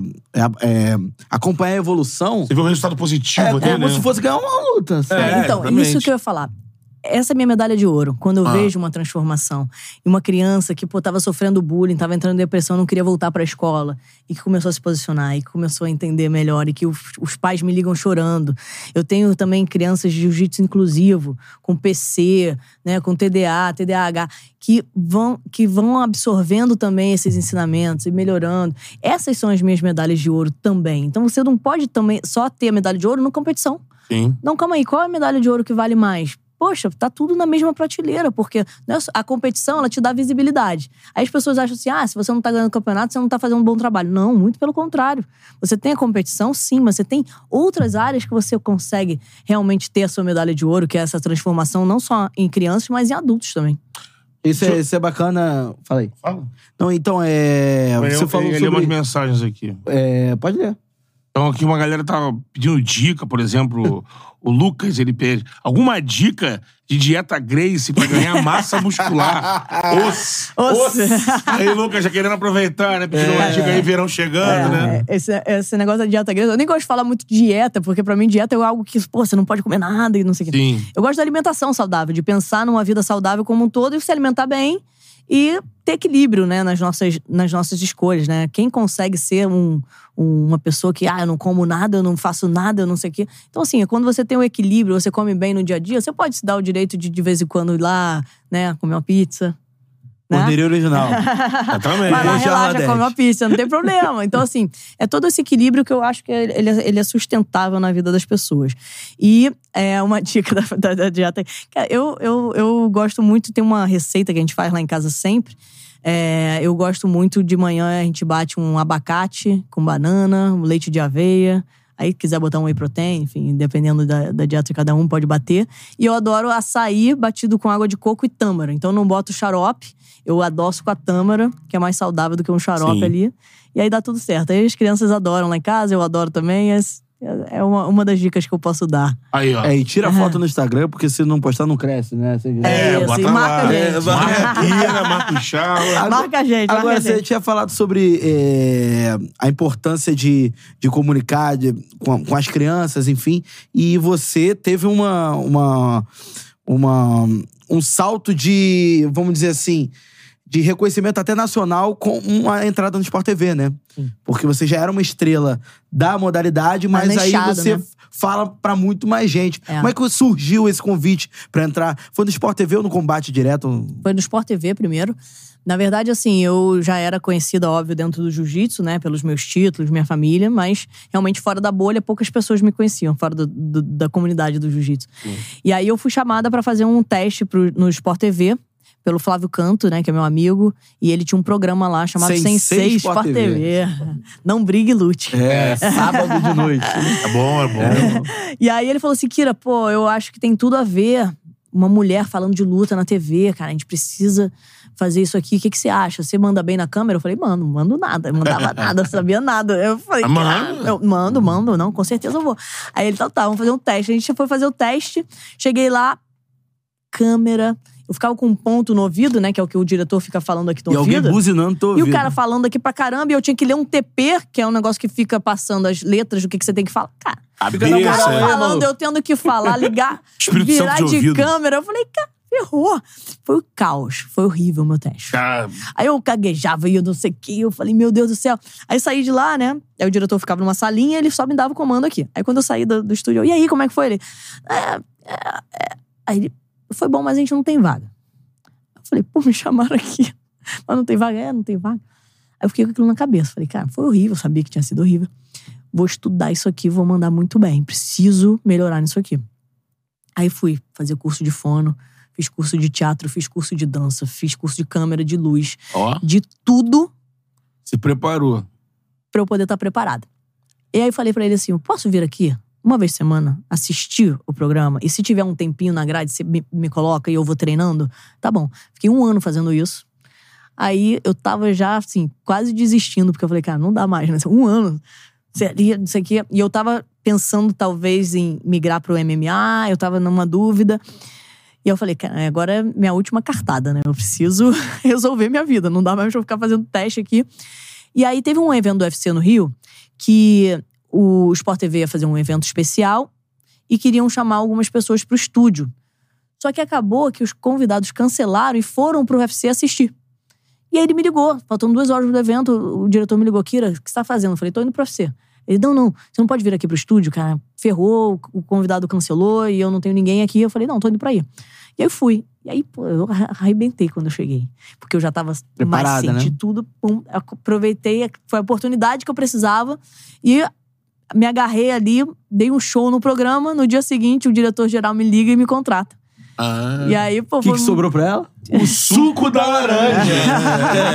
É, Sempre. E aí, foi, foi ótimo, assim, uma experiência Você foi eles de, especial. pra salvar os caras no, no evento. Eu fui pra salvar um evento. Que é aquele que eles faziam um, um aquecimento antes Exatamente. de entrar o Rod, pessoal, né? Exatamente. A gente fazia o pré e o pós. Sim. Aí ele- é eu entrei no pré. House. O Rosa é ídolo. Ele é muito bom. E aí, o pré, e aí depois a gente ficava no pós. E aí, desse dia foi muito bom. Eu já sabia trocar de câmera, eu já sabia, já entendia mais o, o negócio. E aí eu fui contratada e foi um foi, foi maravilhoso assim para mim. Eu, eu eu aprendi demais lá, né? Então hoje até pro que eu vivo, hoje a gente Sim. vive porque rede social, você tem que fazer vídeo online, curso online, vem pro podcast, tudo isso eu fui é, aprimorando lá, porque eu era uma pessoa muito tímida, eu tinha realmente vários problemas pra falar em público, assim. Eu morria de vergonha. eu tinha uma questão na, na minha, na, minha, na minha boca, assim, que eu puxava pro lado, esse lado não mexia quando eu ficava nervosa. Então, assim, a fono foi trabalhando eu poder melhorar. Fiz oratória, né? Presença de palco. Então, assim, eu tinha dificuldade de mu- mudar de câmera, era igual um robô, assim. Aí a presença de palco, o teatro, tudo isso foi me ajudando. Enfim, então foi um- uma, uma escola aí de, de vida, pro que eu vivo. Fiquei sete anos lá. Pô, Pô, foi muito bom, assim. Foi, foi maravilhoso. A gente Nada fez vários acaso, eventos. Né? Porque, É, porque ela... é, assim como foi a vida como, de atleta, disciplinada, né? disciplinada, como Se professora preparou. também, enfim, é, como comentarista, a mesma coisa. Agora, queria que você contasse ou relembrasse alguma, alguma cobertura que você, É. que é marcante pra você, lógico que essa primeira. A primeira foi muito especial. Tu lembra qual era, qual era o main event? Não lembro. Não lembro. Foi na, que- foi, foi na Arena Foi da Barra? na Arena da Barra. Na Barra. Foi na Arena da Barra. Foi um dos primeiros ali na Sim. Arena da Barra. É. E aí, é, eu acho que um evento. Teve um evento especial que a gente foi pra Las Vegas, foi do Anderson com. Com. o- Vitor? Não. Foi o Anderson com aquele. Ai, meu Deus. O que quebrou a perna dele? O Edman. O Weidman, é. Foi o Anderson com o Weidman. O Anderson e o Vitor foi um momento especial também. Porque nessa época a equipe toda viajava junto. É, então a gente ia o- todo mundo pro evento. Então era assim, era um, um extra. posso estar enganado, e aí eu tive um. Ah, pode falar. Tive um que também me marcou. A gente foi pra Las Vegas e minha filha tava com seis meses. E aí eu falei, tá bom, vou fazer o evento. Aí eu fui, tipo, saí daqui na quinta, cheguei lá na sexta, fiz o evento sábado e voltei no domingo. Só que eu tava amamentando. Então, no meio da transmissão, eu tinha que sair correndo pro hotel, tirar leite, aí voltava pra transmissão, aí voltava pro hotel, fiquei nessa. Foi Vocês uma... estavam na. No Mandalay. Né, que aí o, o evento, O evento era no hotel. Era no hotel. É, Era no hotel. quarto Aí eu ia pro quarto, voltava, ia pro quarto, voltava. Então foi um desafio ali Caramba. extra pra mim. E as pessoas ficavam assim. Aí o Rod falava: Kira, estamos te procurando aqui. Eu falei, cara, tem que ir lá no hotel rapidinho, tem que ir lá no hotel rapidinho. Caraca. então, assim, foi um desafio especial. E tiveram uns perrengues também. Teve um UFC que a gente fez em Fortaleza. Pô, não tinha ar-condicionado e botaram um, um- um banquinho, sem brincadeira, de madeira, sem encosto. E a gente ficava sete horas fazendo o evento, né? Porque nesse momento, hoje eles dividem entre preliminar e kart principal. A gente fazia tudo. É. Então, sete horas seguidas. Caraca, chegou uma hora e falou: Meu Deus do céu, não consigo. Fiquei dois dias pra me é. recuperar. não conseguia nem pô, pra você comentar as lutas ali. Mas foram, enfim, né? Nos perrengues a gente vai, vai aprendendo, aprendendo. também. Então, eu levo com muito carinho, assim, esse tempo que eu, que eu passei lá Eu, no. eu queria falar um pouco do TV. evento Anderson e Vitor, cara, que É, eu acho que. sim. Não sei, você é uma especialista do mundo da luta, né? Mas. E a gente, lógico, teve a fase do Pride lá atrás. Sim. É, assim, lutas espetaculares, por exemplo, luta do Minotauro com, com o grandão Bob Sapp, que é uma luta lendária. Você tem as lutas lá do, do Shogun também, do, Sim. Ander, do Vanderlei. Sim. O próprio Rickson, pô, histórico. Agora. É, o Pride É. foi fundado pro Rickson lutar. É, exatamente, exatamente. Será que foi o ápice do ápice? É, então, naquele momento, o combate, a Globo, o pessoal que tava ali ve- vendeu os, os especialistas, você, Carlão, Flávio, todo mundo que tava envolvido, como a luta do século. Sim. O UFC pós. O UFC que vem, né, que ele vem pós do Ultimate, ele. ele, ele é o grande é, evento, né? Porque o Ultimate era uma, era uma coisa que, aquele embrionária. Sim. É, quase que uma ideia de ser um programa de televisão, né? Que nasce Uhum. assim. Mas quando o Dana White consegue com os Fertita, né? Volta, Sim. volta a criar o UFC, aí vira aquele, o esporte, né, aquele, tinha até o desejo de que virasse olímpico e tudo mais. E aí vem aquela luta. E muita gente falava assim: não, mas o Fedor é, o Fedor é o grande lutador. Aham. Mas Anderson e Vitor, você, que você passasse pra gente um pouco que foi aquele. Os dias, você foi pra lá, né? Sim, a gente foi. os dias ali, como é que tava o clima, o, o- a percepção do, do, do meio do esporte pra aquela luta que, acabou daquele jeito, né? É, esse momento realmente foi um momento muito especial pro UFC, principalmente no Brasil. Né? Porque você tem um Vitor que tinha muita visibilidade, né? O Vitor, ele, ele conseguiu, mesmo com o MMA na época não sendo algo tão grande, Sim. ele conseguia ir em vários programas. Então ele era a pessoa mais famosa Ele era do muito MMA. midiático, né? É um dos mais famosos, né? Então ele foi, ele sempre foi muito midiático. E aí você tem o Anderson fenômeno ganhando tudo, né? Que dá um show que você fala, caramba, e agora? E aí você vai, enfim, pra Las Vegas, chega em Las Vegas, tá lotado de brasileiro, né? Eu nunca vi tanto brasileiro em, em Las Vegas. E tinha uma apreensão, porque as pessoas sabiam da qualidade do Anderson, mas ao mesmo tempo o Vitor é muito perigoso. O Vitor se solta aquela mão lá, ele É, então. ele é muito perigoso. Então, tava aquele, aquele momento ali. Tinha aquela coisa, né? Pô, se o Wanderson sofreu com o Chael, que o Chelsone levou ele pro chão, Sim. bateu, o, And- o Vitor é um striker melhor do que o Chelsone, né? Aí tinha aquela coisa. Ele não é uma. Lógico, o Anderson é muito habilidoso, mas o Vitor é um touro e da trocação é muito forte, né? Sim. E aí foi aquele, aquele momento tenso ali, caraca, e agora? Quem vai ser? Quem vai ser? Quem vai ser?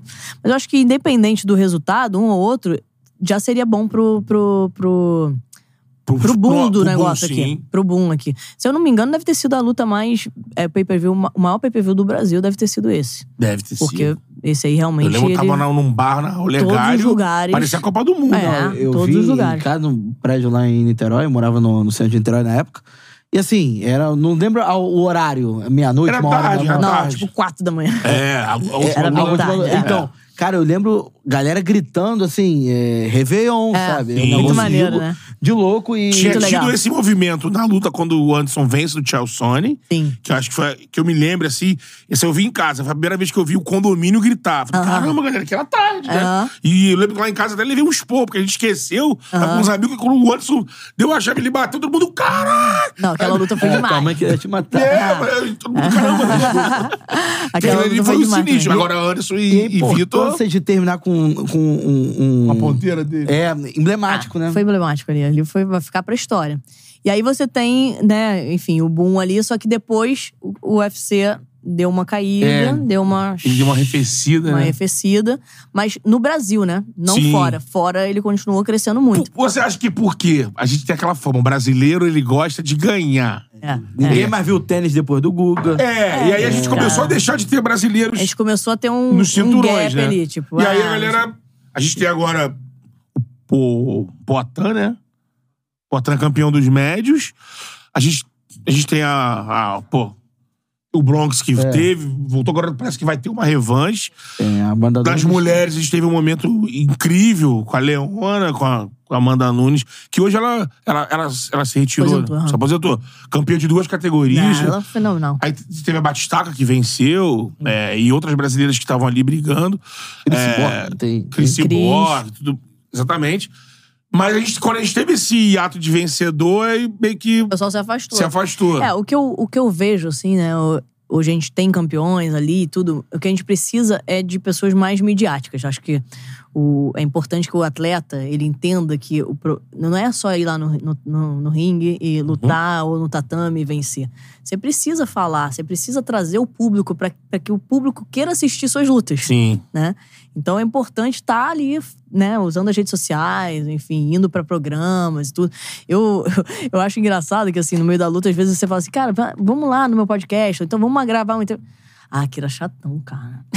Aí eu falo, Não, mas isso- de você- isso é É. importante, é importante, a gente precisa falar. Eu quero que mais pessoas, quanto mais eu, eu, eu, eu, eu, eu, eu vou em podcast, eu venho aqui, por exemplo, mais pessoas que não me conhecem vão me conhecer Sim. e vão saber dos benefícios do jiu-jitsu, vão falar: caraca, eu nem sabia disso, Não, é uma cara. aula até pra gente, porque Sabe, a isso- gente aqui tem o 301 hoje, né? 301. É, a gente teve o Conan Silveira, Cona Silveiro. Mas é. E tem- eu falei pra ela no carro, tamo, tentamos o áudio, Tentamos tentamos, tamo vários, tentando, né? tamo tentando. Minotauro. E- Então, assim, é, pra gente é uma aula também pra, pra conhecer mais sobre o esporte, sobre a, a história, não só a história da Kira, mas é, difundir o esporte também. É Sim, difícil, isso. às vezes. A gente é, precisa É, Sim. difícil, às vezes, colocar na ter a cabeça. consciência, sabe? Eu acho que os atletas, eles precisam ter essa consciência. Né? Hoje, mais que nunca, da importância de cada um de dar o exemplo de. Calma aí, ó, vamos aumentar o número de praticantes, vamos falar mais do que você faz, entendeu? Agora, por exemplo, a gente vive aí um momento que voltou a muito se discutir muito, né? Porque acho que é um... Paramount, eu acho, tá lançando o filme, né? Do Anderson. Do Anderson. Eu não vi é uma ainda. série, na verdade. Eu não vi ainda. Vocês viram? Ainda não, também. Mas o Anderson Ele foi num podcast. acabou indo em vários lá em São Paulo, ele foi no Ah. Inteligência. Ele foi com, Foi no Ticaracacá, com o seu. Jorge? Foi com o seu Jorge num desse, É. ele foi sozinho Foi no no Inteligência. Flow. Foi em vários. E aí, voltando a falar da, da carreira dele, né, que acho que é emblemático, eu primeiro queria saber, antes de qualquer coisa, se você acha ele o maior peso por peso de todos os tempos. Eu acho que ele foi um cara fenomenal, o Anderson. Né? Não, não tem como negar né, a importância dele pro, pro MMA, pro UFC. E assim, um cara né, que saiu do zero e que pô, foi pro Japão, lutou no Pride, aí pensou em desistir. Então mostrou toda que, cara, vai pro fundo do poço e volta, e se- consegue se reerguer depois daquela lesão da perna. cara voltou, você fala, caraca! Agora, é, eu, eu sempre tenho um receio em falar assim, sobre qualquer pessoa, assim, ah, esse aqui foi o melhor de todos os tempos, esse aqui foi o melhor de todos os tempos. Eu acho que tem que. Assim, é difícil você avaliar quem é o melhor de todos os tempos, né? Se é o, é o Fedor, é o John Jones, é o Anderson. Quem é o melhor de todos É. os tempos? Então, Tem gente assim, que gosta muito do George St. Pierre também. é, o George St. Pierre. Aí tem, tem gente que gosta muito dele, mas tem gente que fala que, pô, ele amarrava a luta, lutava na regra. Aí tem gente que. Sim. Então vocês sempre têm alguma. Mas o teu questão ali. preferido, assim, de parar pra assistir? Não Todos esses que eu falei, eu paro pra assistir. É, mas assim, não É, necessariamente melhor. pensamento do, do leigo pro especialista, É. né? Não, Tipo, já a gente de fora escolhe um perfil pra Beleza, assistir. beleza. O- a É. Kira, ela vê beleza em, em qualquer estilo de luta. exemplo, né? St-Pierre Eu vejo, eu vejo Eu uma- beleza. prefiro o estilo do Anderson. É, eu vejo beleza na estratégia, É. no, pô, no- no- na técnica ali que de repente virou. Enfim, é, é- eu, eu paro pra todos É que eles. você assim. comparar Mike Tyson com. Vai falando de boxe, né? Mike Tyson com o- agora o último que foi o. Money, Money, Mayweather. Mayweather. O Mayweather também é. é muita gente fala, ah. Ele tem a vantagem, ele é o campeão, ele segura muito aqui, se defende Aham. muito. Não é um cara que vai. E o Mike Tyson ele era um striker nato que não interessa que eu tô defendendo meu cinturão, eu vou pra dentro pra triturar o, o adversário. Né? Então, eu- essas afirmações, assim, eu sempre fico meio. Até no jiu-jitsu mesmo. Pô, quem é o melhor de todos os tempos? Pô, como é que eu faço pra. É difícil, assim, Eu você. tenho um critério analisar. pro Anderson, que pra mim é a luta do Anderson. Um show, né? É. É um show. E no momento. Não, e que- aquelas outras que ele fez, que ele saía Então, e voltava. cara- Force Tinha Griffin. Você falava, cara, não é até o possível. debate, né? Se era desrespeitoso ou não. Já, já vi sobre isso. Force Griffin. Isso é uma sacanagem, porque, me corrija aqui, o Anderson ele tem que subir. ele- por isso que não valia, não valia cinturão, porque ele teve que casar um peso acima do dele, Sim. porque o Force é mais pesado. E ele nunca teve- nocauteou o cara com jab. Assim, pá, pá. Não, parecia que ele tava brincando. É! Você fala assim, não, não é possível. não é possível. E pra quem é da luta, sabe que questão de peso, potência, isso. um cara de um muito. peso maior receber o cara do médio, ele vai dar uma, né? E ele, Sim. e ele nocautear com o jab. Aquilo ali, eu acho que o mundo. Eu lembro que até o, o Joe Rogan, que tava na transmissão, eu esqueci o nome do, do, do narrador, aquele clássico, tinha cavanhaque. Os caras falam, oh, God! Aí ficam desesperados, o cara Sim. vai nocautear com um jab. Sim. O Beto Júnior é o melhor imitador do Bruce Buffer da história. O Bruce And now, there's the moments, all the plans in the world. I've been waiting for.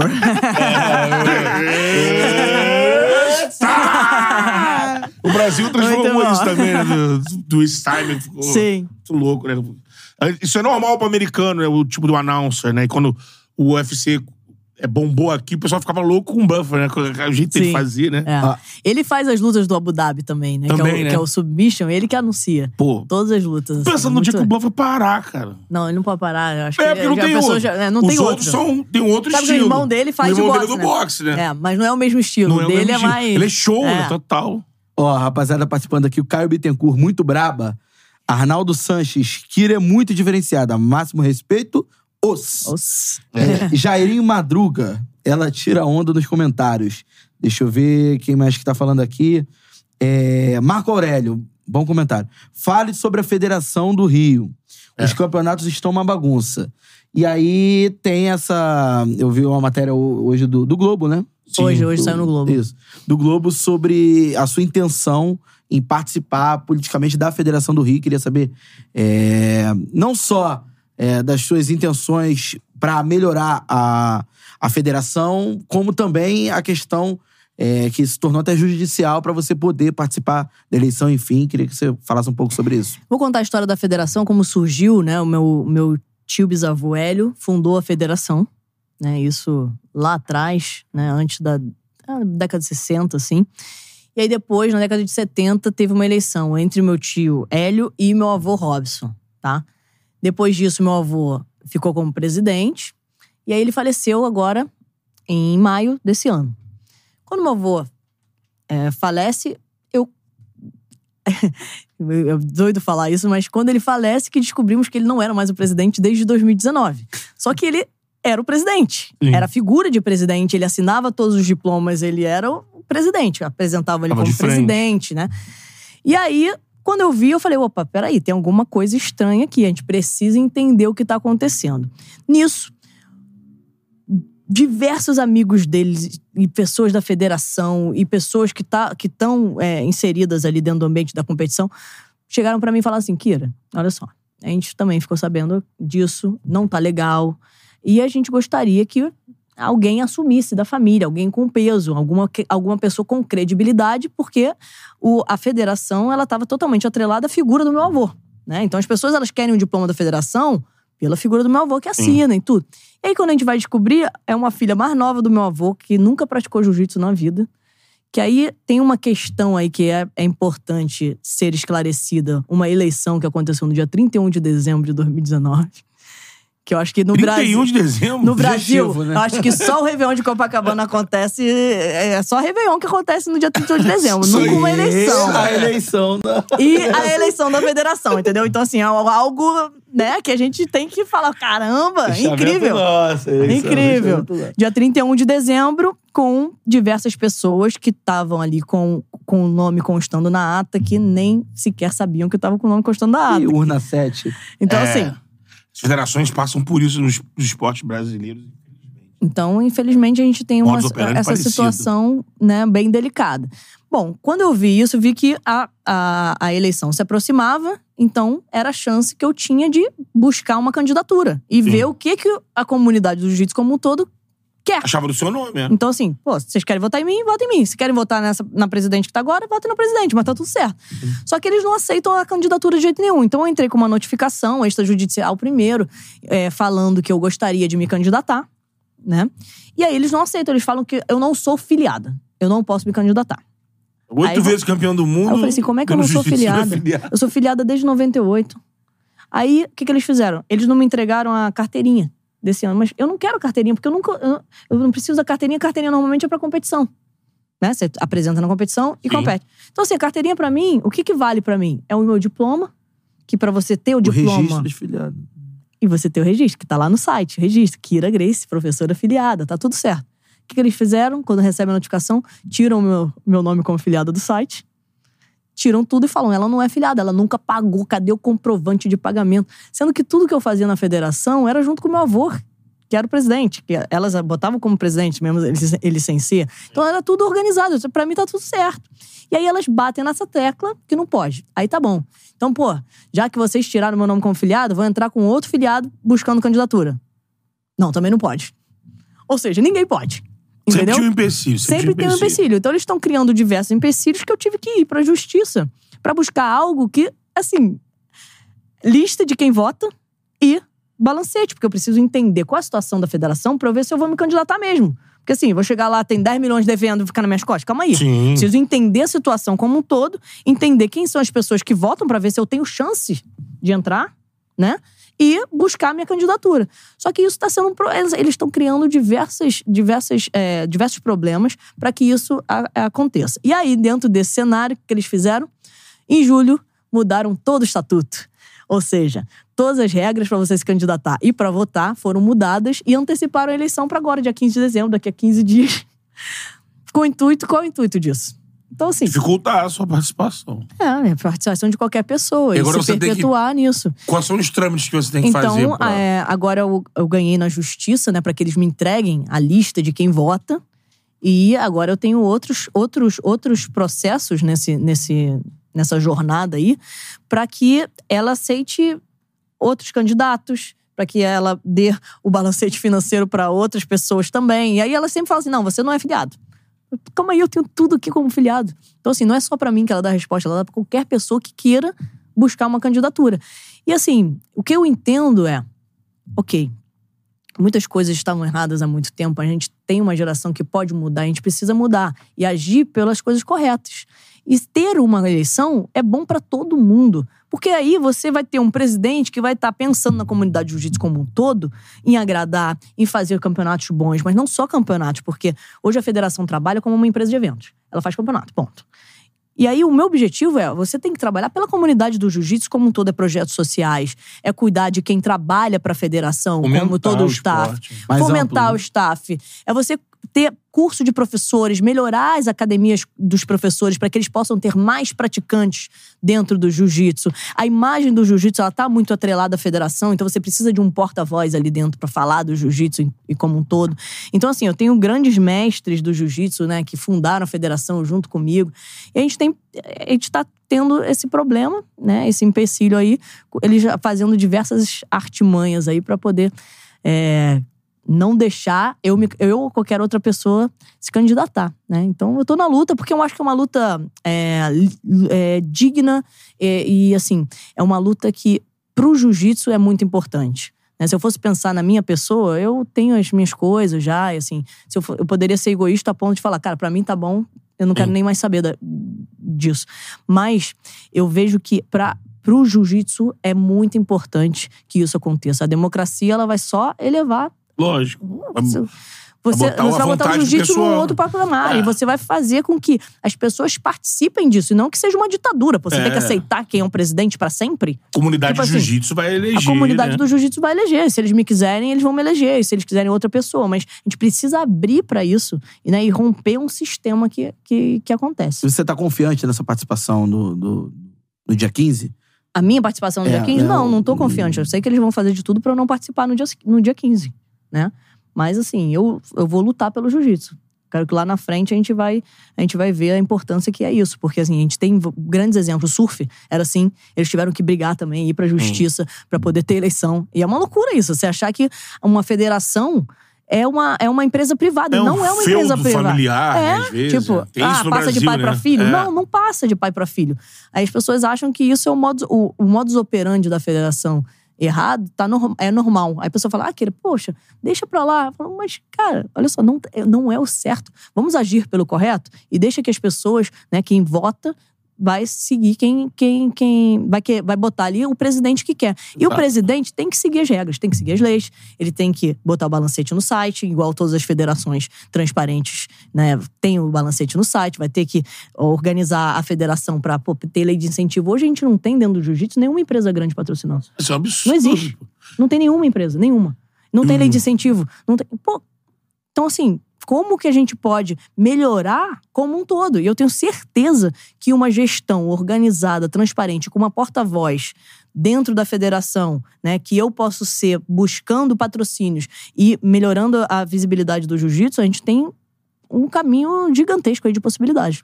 E agora uma pergunta é, fugindo disso, mas é sobre o jiu-jitsu, sobre o futuro do jiu-jitsu. O que, que falta pro jiu-jitsu ser esporte olímpico?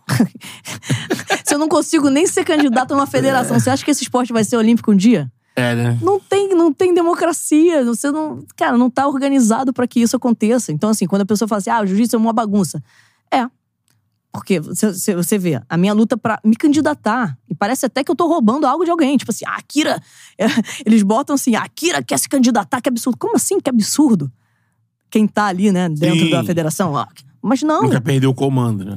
Exatamente, não quer perder alguma. Mas assim, é, se a gente busca um dia ser olímpico, se a gente busca uma organização como um todo do jiu-jitsu, eleição é o mínimo que a gente tem que fazer. É- Essa federação é do Rio. Do Rio. Do Rio.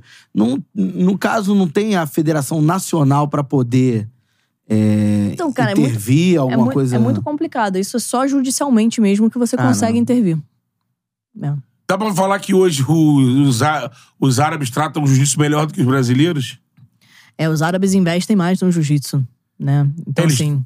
Abu Dhabi ou Dubai, um, das, uma da- um dos príncipes desse transformou o, o jiu-jitsu em, em esporte obrigatório no país, né? Exato. E tem em todas as escolas, inclusive É. eles dão muitas oportunidades para os professores de jiu-jitsu que estão aqui no Brasil, que às vezes têm dificuldade financeira, eles são contratados para ir para lá. É uma né? salvação, né? E, cara, eles ficam lá, conseguem né, ganhar bem. Isso é muito legal, assim, dá oportunidade. Você tá ali incentivando todo, é, a cultura do jiu-jitsu em todas as áreas. Então, você tá na escola, eles têm aula, é uma, é uma matéria obrigatória. Obrigatório. No exército lá também, todo mundo tem que fazer jiu-jitsu. Então é muito legal. E eles investem também nos campeonatos. Esse é campeonato, inclusive, que eu sou campeão em Hall da Fama, que é o Abu Dhabi, é um campeonato que é patrocinado pelo Sheik Árabe, que ele é virou fã e falou, cara, vou botar dinheiro nisso, vou fazer o negócio acontecer. E o negócio começou a girar, entendeu?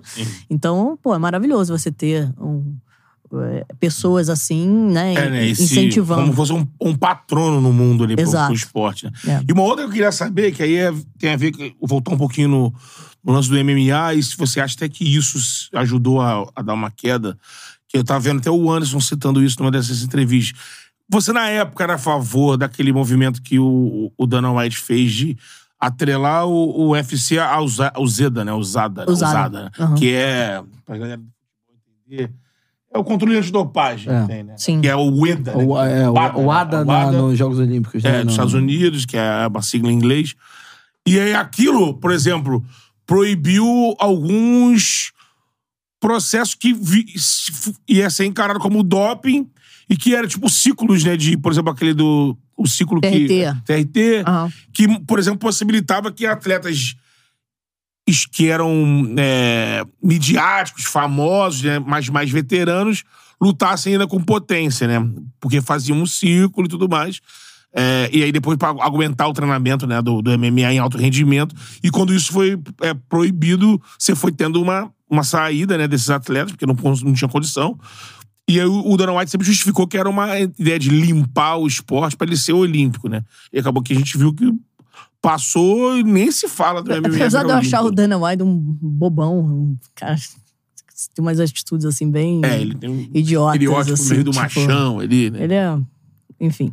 Mas enfim, é, eu não sei se ele foi obrigado a entrar com a usada por Pra conta vender? da comissão atlética. Ah, tá. Ah. Então acho que a comissão atlética meio que obrigou ele a usar a, a usada. Não sei se foi uma escolha dele. Eu acho que por escolha dele não, não, não, não colocaria. Não colocaria, né? Eu, eu acho que Pra não. não perder esses nomes que ele, É. ele sabe também que. É, porque tem pessoas ali que elas não vão lutar se elas não estiverem fazendo. É. Não vão, não tem como. O corpo não. Um atleta Não de o Anderson, por exemplo, ele foi até. Quar- 30, 40, não? 40, né? É, é. O próprio Vitor também, entre outros. Você acha que essa postura dele, é, do, do Dana White, como um todo, ela atrapalha o UFC de uma maneira geral? Ah, pelo que a gente tá vendo em números, não. É. Tipo assim, né? Acho que em números não. Mas é, pelo que eu sei, assim, de bastidores, eu acho ele um cara, tipo, arrogante, né? Porque a gente vê na- no, no- no geral, mas assim, com vários atletas, né? Trata diminuindo os atletas, vários atletas que são deixados de lado, que não tem chance por um título e que poderia ter chance por um título. Então, assim, o que eu fez com o Jacaré, pô, foi uma. Pô, muita. Deixou o jacaré, caramba. Muito vacilo, assim. Tu lembrou tipo, agora perfeitamente. deixou o jacaré no limbo No ali, o limbo, cara, é. porra, Perdeu o time. perdeu o timing de disputar um título e que chances ele tinha de ser campeão, entendeu? Então. Era aquela época ele, do cubano, né? É. O Ior Romel, né? E aí, pô, ele. Enfim, tem atitudes que eu não, eu não considero legais, assim, porque ele bota pra baixo os atletas, né? Ele fala de uma maneira, pô, ele bateu na mulher, deu um tapão no meio da cara da mulher, tipo, tá tudo É, então, certo. esse- Ele, ele, enfim, ele tem atitudes que eu não concordo, enfim. Ele acabou se, dando muito bem. Mas ele, ele, com esse trash talk, ele chama a mídia. Então, É, assim, pelos sim. números, você vai falar assim: ah, Sim. será que isso atrapalha o UFC? Não, pelo, pelos números, não, parece que não, né? É que ele, ele, a galera que não sabe da história, é bom, eu não vou lembrar aqui, se você lembrar, me ajuda o nome do livro, mas é do Felipe Aui, Felipe Aui, Felipe eu acho que é o Aui. repórter. Ele tem um livro que conta a história toda do desse MMA aí, do UFC, né? Dessa, desde lá de trás do Ultimate, depois com, com a, a desvalorização da marca, e aí o. aí Felipe qual- é o do Vale Escrito, né? é do Vale Esquilo, ele trabalha com Bial, Sim. trabalha na Globo. Ele tem um, um trabalho pica, que ele é. Ele é, Não, é, ele é. é, gosta muito de MMA, de UFC. E assim, o, o, o Darren White, ele acaba entrando no cenário com esse poder todo, porque ele tem a visão. Ele é uma, foi um lutador frustrado, né? um lutador que não teve Sim. muito, muito destaque. E ele, só que ele tem a noção, ele, ele percebe o Ultimate meio que largado, desvalorizado. E aí, ele, ele, se eu não me engano, ele dá a dica pros irmãos Fertita, né? Que, que donos de cassino e tudo mais, lá, e outras outras coisas, em Las Vegas, investir. Ele dá a dica, ó, investe. Na época, acho que, se não me engano, valiam 2 milhões de dólares a Sim. marca. Foi. Investe nisso aqui que. E vamos transformar isso num show e tudo mais. E aí os caras investem, dá no que dá. Eles compram o Pride, vão, vão comprando as competições, Sim. criam a Zufa, né? Sim. Que é a organização. E aí, amigo, vira esse UFC mundial bombado. Os caras venderam pros chineses por, sei lá, 2, 3 bilhões de dólares. foi o cara comprou bizarro. por 2 milhões vendeu. Então, assim, o Dana White, ele, ele fica nesse cenário com poder, porque é ele deu esse achado. Forma empresarial. E ele certo. continua como o, o presidente. né? Os chineses Ele é- compraram ele continua de É, frente, né? Ele continua de frente como presidente. É, mas ele comprou do meu tio, né? Do Horion. É, exatamente. eu, eu, eu, outro dia eu falei, falei, poxa, eu podia ter ficado com 5% aí na, Pô, nas ia empresas. tá- ia tá montando a grana.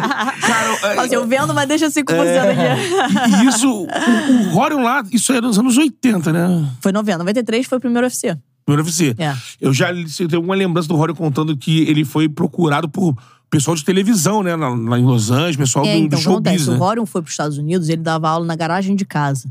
E aí, ao mesmo tempo, ele também fazia ponta em filmes de Hollywood. E aí, ele começou a conhecer o pessoal de Hollywood, chamou para treinar jiu-jitsu. Aí, nisso, ele conseguiu organizar para que as pessoas investissem nessa ideia dele. E a ideia era botar um cage e tal, e botar um jacaré de Tinha lá isso, de né? fora. O Cage rolava Pra e de ninguém volta. poder fugir. Ia ter tipo um lago, assim, com jacaré, pra dar uma noção, tipo quase que Mortal Kombat. É, ligado? exatamente. Sensacional. tipo assim, luta entre estilos e É. sem tempo. Dragão Então, assim, a branco. ideia foi, foi maravilhosa, né? E ele, na verdade, replicou os desafios que tinham aqui no Brasil e Sim. colocou lá pra fora, né? Num, num, num- numa, 60, né? O Numa, organização mais, né? É. Com entretenimento maior. E, e é verdade que na escolha do qual o representante da família que vai lutar, aí tem aquela cultura, né, que tinha do Hélio, principalmente que do jiu-jitsu ser o esporte que qualquer um poderia praticar, né? Você não precisaria ser um, um forte, musculoso, grande. Então, o jiu-jitsu Um bomba trem. bomba trens. O jiu-jitsu permite que um cara franzino, pelo estilo de usar a força do adversário, né, aquela Sim. coisa. Aí dizem que ah, o Rickson é muito forte, já é, tipo, já é o cara do valentão. Sabe? Aí escolheram o Royce, que o Royce tinha esse perfil. Isso procede? É, então, tem muitas histórias, assim, né? Cada hora tem uma história nova, mas é, a última vez que eu conversei com o Royce, ele me falou que ele foi ali o escolhido naquele momento. Eu acho que o, Roy, o, o, o Rickson tava com algum outro contrato, eu não sei direito, assim. Se eu falar, eu vou acabar errando aqui o, o cronogra- o a linha do tempo da, caindo pro Gomes. é, caindo com alguma coisa. Mas enfim, eu sei que o Royce foi uma excelente escolha. Porque ele realmente fez o mundo olhar o jiu-jitsu. Né? E se você realmente bota uma pessoa mais forte ou tal, mais atlética, você vai falar, cara, ah, beleza, mas o cara é forte. Ah, beleza, mas. O Royce não, ele chegou lá, pô. Magrinho, de Então, olha, você pode falar que ele é tudo, menos um lutador, né? Ah, ele é advogado, ele é médico, tudo, ele é todo assim. E aí ele chegou lá e mostrou que, pô, mesmo quando as pessoas acham que você tá numa situação que vai perder, ele consegue finalizar. Né? E aí o magrinho vem sendo mais forte. Esse foi o grande boom do É, jiu-jitsu. a graça- Depois- a graça foi essa. É isso. Né? Porque ele lutava, não tinha é, é, igualdade do peso. Era Não, era sem peso, sem, sem, peso, tempo, sem tempo. sem nada. Vai. Aí você via e, as lutas do Royce. Eram três lutas na mesma noite. É mesmo. E você não sabia com quem você ia lutar. E o pessoal ia ganhando, você ia É lutando. como se fosse um? GP, né? Como se fosse um GP. E assim, imagina, o Royce ficava exaurido depois do. do É, e era assim, os caras imensos. Cara gigante. E cara. ele ia, pum, pum, quando via, tava ele no pé do cara lá, já dando a chave, É, pum, é o cara impressionante. batendo. É impressionante. Então, assim, foi muito importante é, pro jiu-jitsu. Eu falo assim, Royce, você foi a pessoa ali que realmente foi a pessoa certa na hora certa, sabe? Porque as Ele pessoas acabou que não durou muito, né? olhando. Porque chegou uma hora que disse, não, Depois eles começaram a mudar, não dava mais pra fazer três lutas na mesma noite. O É. pessoal começou a aprender jiu-jitsu. Aí você falou, né? calma aí, vamos organizar mais aqui o negócio. É, e a história de que o Royce parou, parou de. É o concurso, porque não dá. Isso aí é lenda ou é de verdade? De quê? Que o Royce não, não parou de ser escalado na- nos eventos. assim, Não sei se ele foi até o quinto ou o Acho sexto. que foi até o quinto. Um, esse- um ele se machucou, aí não lutou a final. Teve, eu Falou que, ó, lembrar. o Royce parou porque não tem adversário, não tem graça. Eu não sei se na época foi isso ou se ele já tava com a missão cumprida, de tipo, cara, eu já mostrei o que eu queria do jiu-jitsu, porque o Royce sempre teve né, na cabeça dele, na missão, e assim como o tio Hélio, o vovô Carlos, que ele é professor de jiu-jitsu. Ele lutava pra mostrar a eficiência do jiu-jitsu, mas na verdade ele queria trazer as pessoas, mostrar que o quão importante era a pessoa aprender jiu-jitsu, que qualquer um poderia aprender. Então a missão dele estava concluída ali. Né? Então eu lembro que ele falava assim: ele fui criado para ser professor de jiu-jitsu. E hoje em dia ele viaja o mundo dando aula, né? Eu falo, Roy, você aguenta viajar? Ele, Eu amo dar aula, eu tô aqui feliz da vê- vida, porque eu- ele é tem um prazer. Consciente do seu, seu objetivo, né? Do seu legado, Porque, do seu assim, é às um- vezes a pessoa vai é te um puxando pra tentador. uma outra coisa. Sim, é, tipo, é um ah, isso aqui vai te dar mais dinheiro. estrela, Pô, isso aqui eu vou te estrela, dar. né? Blá, blá, blá. E ele fala, cara, mas eu nasci, eu quero ser professor de jiu-jitsu. É, Ele tá radicado lá fora? Então, Ele tá, tá morando agora em, na Flórida, mas ele viaja o mundo inteiro dando seminários. Então ele passa 10 meses por ano viajando. Pô. Ele vive dando seminário, dá aula pra Dá polícia. pra sonhar então- um dia com o Royce aqui, pô? Pô, olha só, eu posso, eu imagina posso, eu posso, é. eu posso ajudar vocês. Vamos falar com o Pô, Royce. tem que muito vir aqui. falar, né? Ele fica- Não, é, eu consegui, eu consegui. Quando ele tava aqui, eu consegui gravar o meu podcast com ele e coloquei ele numa podcast de um amigo meu chamado Connect Cast também, que é um podcast super legal de luta. E aí ele foi. Ele só tô indo porque você tá me, me pedindo, hein? Aí eu falei, tá bom. Na mas TV, eu vamos, lembro de uma marcar ele aqui. Vamos já com marcar ele a, aqui. com a Anaíssa, assim, de Sim, um tempo. sim. Tem tempo isso. É. Ele fez já na casa É, dele. ele não lá, gosta muito da entrevista, Não gosta. E Ele gosta da aula. Aproveita e dá o é. endereço ele gosta do- da do podcast aula. lá. De qual? Do meu? É. Ah, tá. Então dá uma olhada. o meu é Kira Grace Podcast, tá? Sigam lá nas redes YouTube, sociais. No teu canal de YouTube. É, e acabou que eu não fiz um canal só pro podcast, eu boto Sim. dentro do meu canal. Então no Kira Grace Oficial você encontra lá as entrevistas que eu faço. Boa. Só lá. o último, o, o, o Royce chega a fazer luta no- nesse formato do UFC. A Sim. última dele com o Hit Franklin, né? Não. Não, Hit Franklin. A última dele foi com. que ele perdeu. É, então que ele até, da entrevista ele Qual o fala. nome dele? Ele fala assim: eu não, eu não tava lá, eu não tava lá. Ele fala: eu não tava É. lá, eu não. Eu, marco outra com ele, porque aquele dia não- eu não tava lá. Eu, Aquele dia eu não entrei. tava lá. Mas eu não lembro o nome. Matthew Ah, Ma Ma Matthews. Matt Matthews. Hughes. Matt Matthews. É, foi. Foi o Gabriel Schaus. que Boa, Gabriel. Ah, boa, Gabriel, obrigada.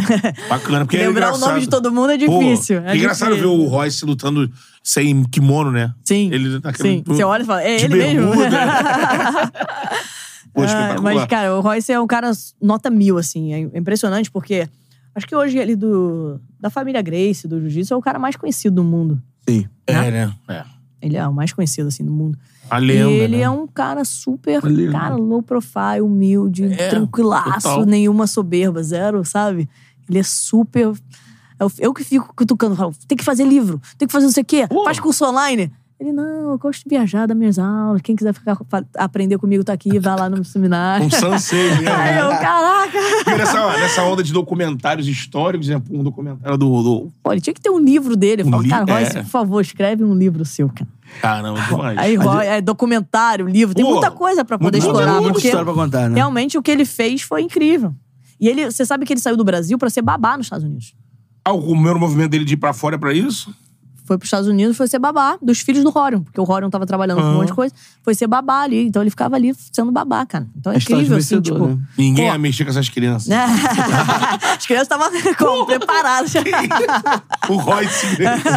Quem é sua babá? Royce Grace. Royce Grace. Ah, essa criança tá protegida, Na frente do quarto, o Royce aqui, assim, não. de kimono, assim. É, é. Eu não queria nem brincar com a criança. Que isso? Ó, é, a Tem gente... uma pergunta que. O pessoal tá fazendo uma pergunta durante a live inteira. Que vale a gente fazer pra Kira, que é sobre a. É um perfil, né? Que é Sacode a Bolsa, né? Bota aqui. Fala um pouco da faixa coral. Como surgiu ou sempre existiu? o sistema de faixas dentro do jiu-jitsu, ele foi evoluindo, né, ao longo do tempo. Antes só tinha faixa branca ou faixa azul, Sim. né? E aí os professores eram os faixas azuis e aí depois faixa branca. E aí com a criação da federação pelo Tio Hélio, eles começaram a organizar mais essa parte de faixas. E aí pegou, foi- foi- teve muita influência do judô, então eles foram botando as faixas eh, branca, azul, roxa, marrom e preta. E depois eles criaram as faixas infantis. E aí com a preta, depois eles começaram a colocar a partir do tempo. Que você tava na faixa preta, você ia ganhando os graus até chegar à faixa coral, entendeu? Então, assim, é, é esse o histórico. Aí você tá na preta, você tem por tempo, você vai ganhando os graus. Aí depois você ganha A faixa coral é um- uma a graduação coral. após a, após a preta. após a preta. Então, assim, só quem é realmente. É, tá num nível muito acima que conquista. É, que conquista a faixa coral. Faixa coral é pra poucos aí. Porra, cara, Transcende, né? É. A gente tá caminhando pra nossa reta final. Se inscreva no canal, deixe seu like, a audiência é sensacional. É, você que, que acompanha, veio pela Killer Grace, pode ficar aqui no canal. Tem, temos representantes de, de diversos esportes. Sim. Tem de surf, tem de futebol, tem de vôlei, tem de basquete, tem todo mundo aí. Então se inscreva no canal, não deixe de seguir o Charla Podcast Vou dar um em alô todas pro Jonas, que as sociais. fala da Federação do Rio. Falamos. Daqui a pouco você volta Valeu, um pouquinho aí, que a Kira já falou da, Tamo do, junto. do e processo mandar tudo mais. um, é, mandar um abraço para Thiago Maroto, que está nos acompanhando. Pô, Maroto, Um grande Maroto. fã. Do curte, né? Grande fã de artes marciais, p- perguntando aqui. Nosso Courmier. É, é, é. DC, Daniel, é, é. DC, Daniel Courmier. Daniel Gourmet. Ele é a cara do Daniel Gourmet. é, momento choquei. Pede pra ela contar a história que o pai dela não queria que ela ficasse com atores.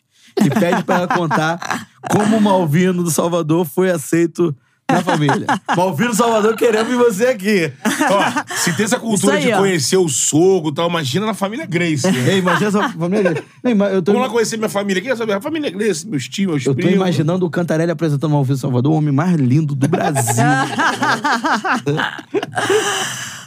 Caramba, tem muita história boa aí. Vamos lá. É, o meu pai, ele tinha um pé atrás com atores. Ele, ele ficava apavorado, assim. Então eu tava solteiro. Ele, não me venha aparecer com um ator aqui famoso, hein? Não me venha aparecer com um ator. né? Ele, tinha- ele falava assim, não, porque os atores, eles, eles têm acesso a muitas mulheres, ele tem muitas festas, então... Enfim, ele achava que ia ser muito difícil ter um relacionamento com ator, porque eles têm muita oferta, né?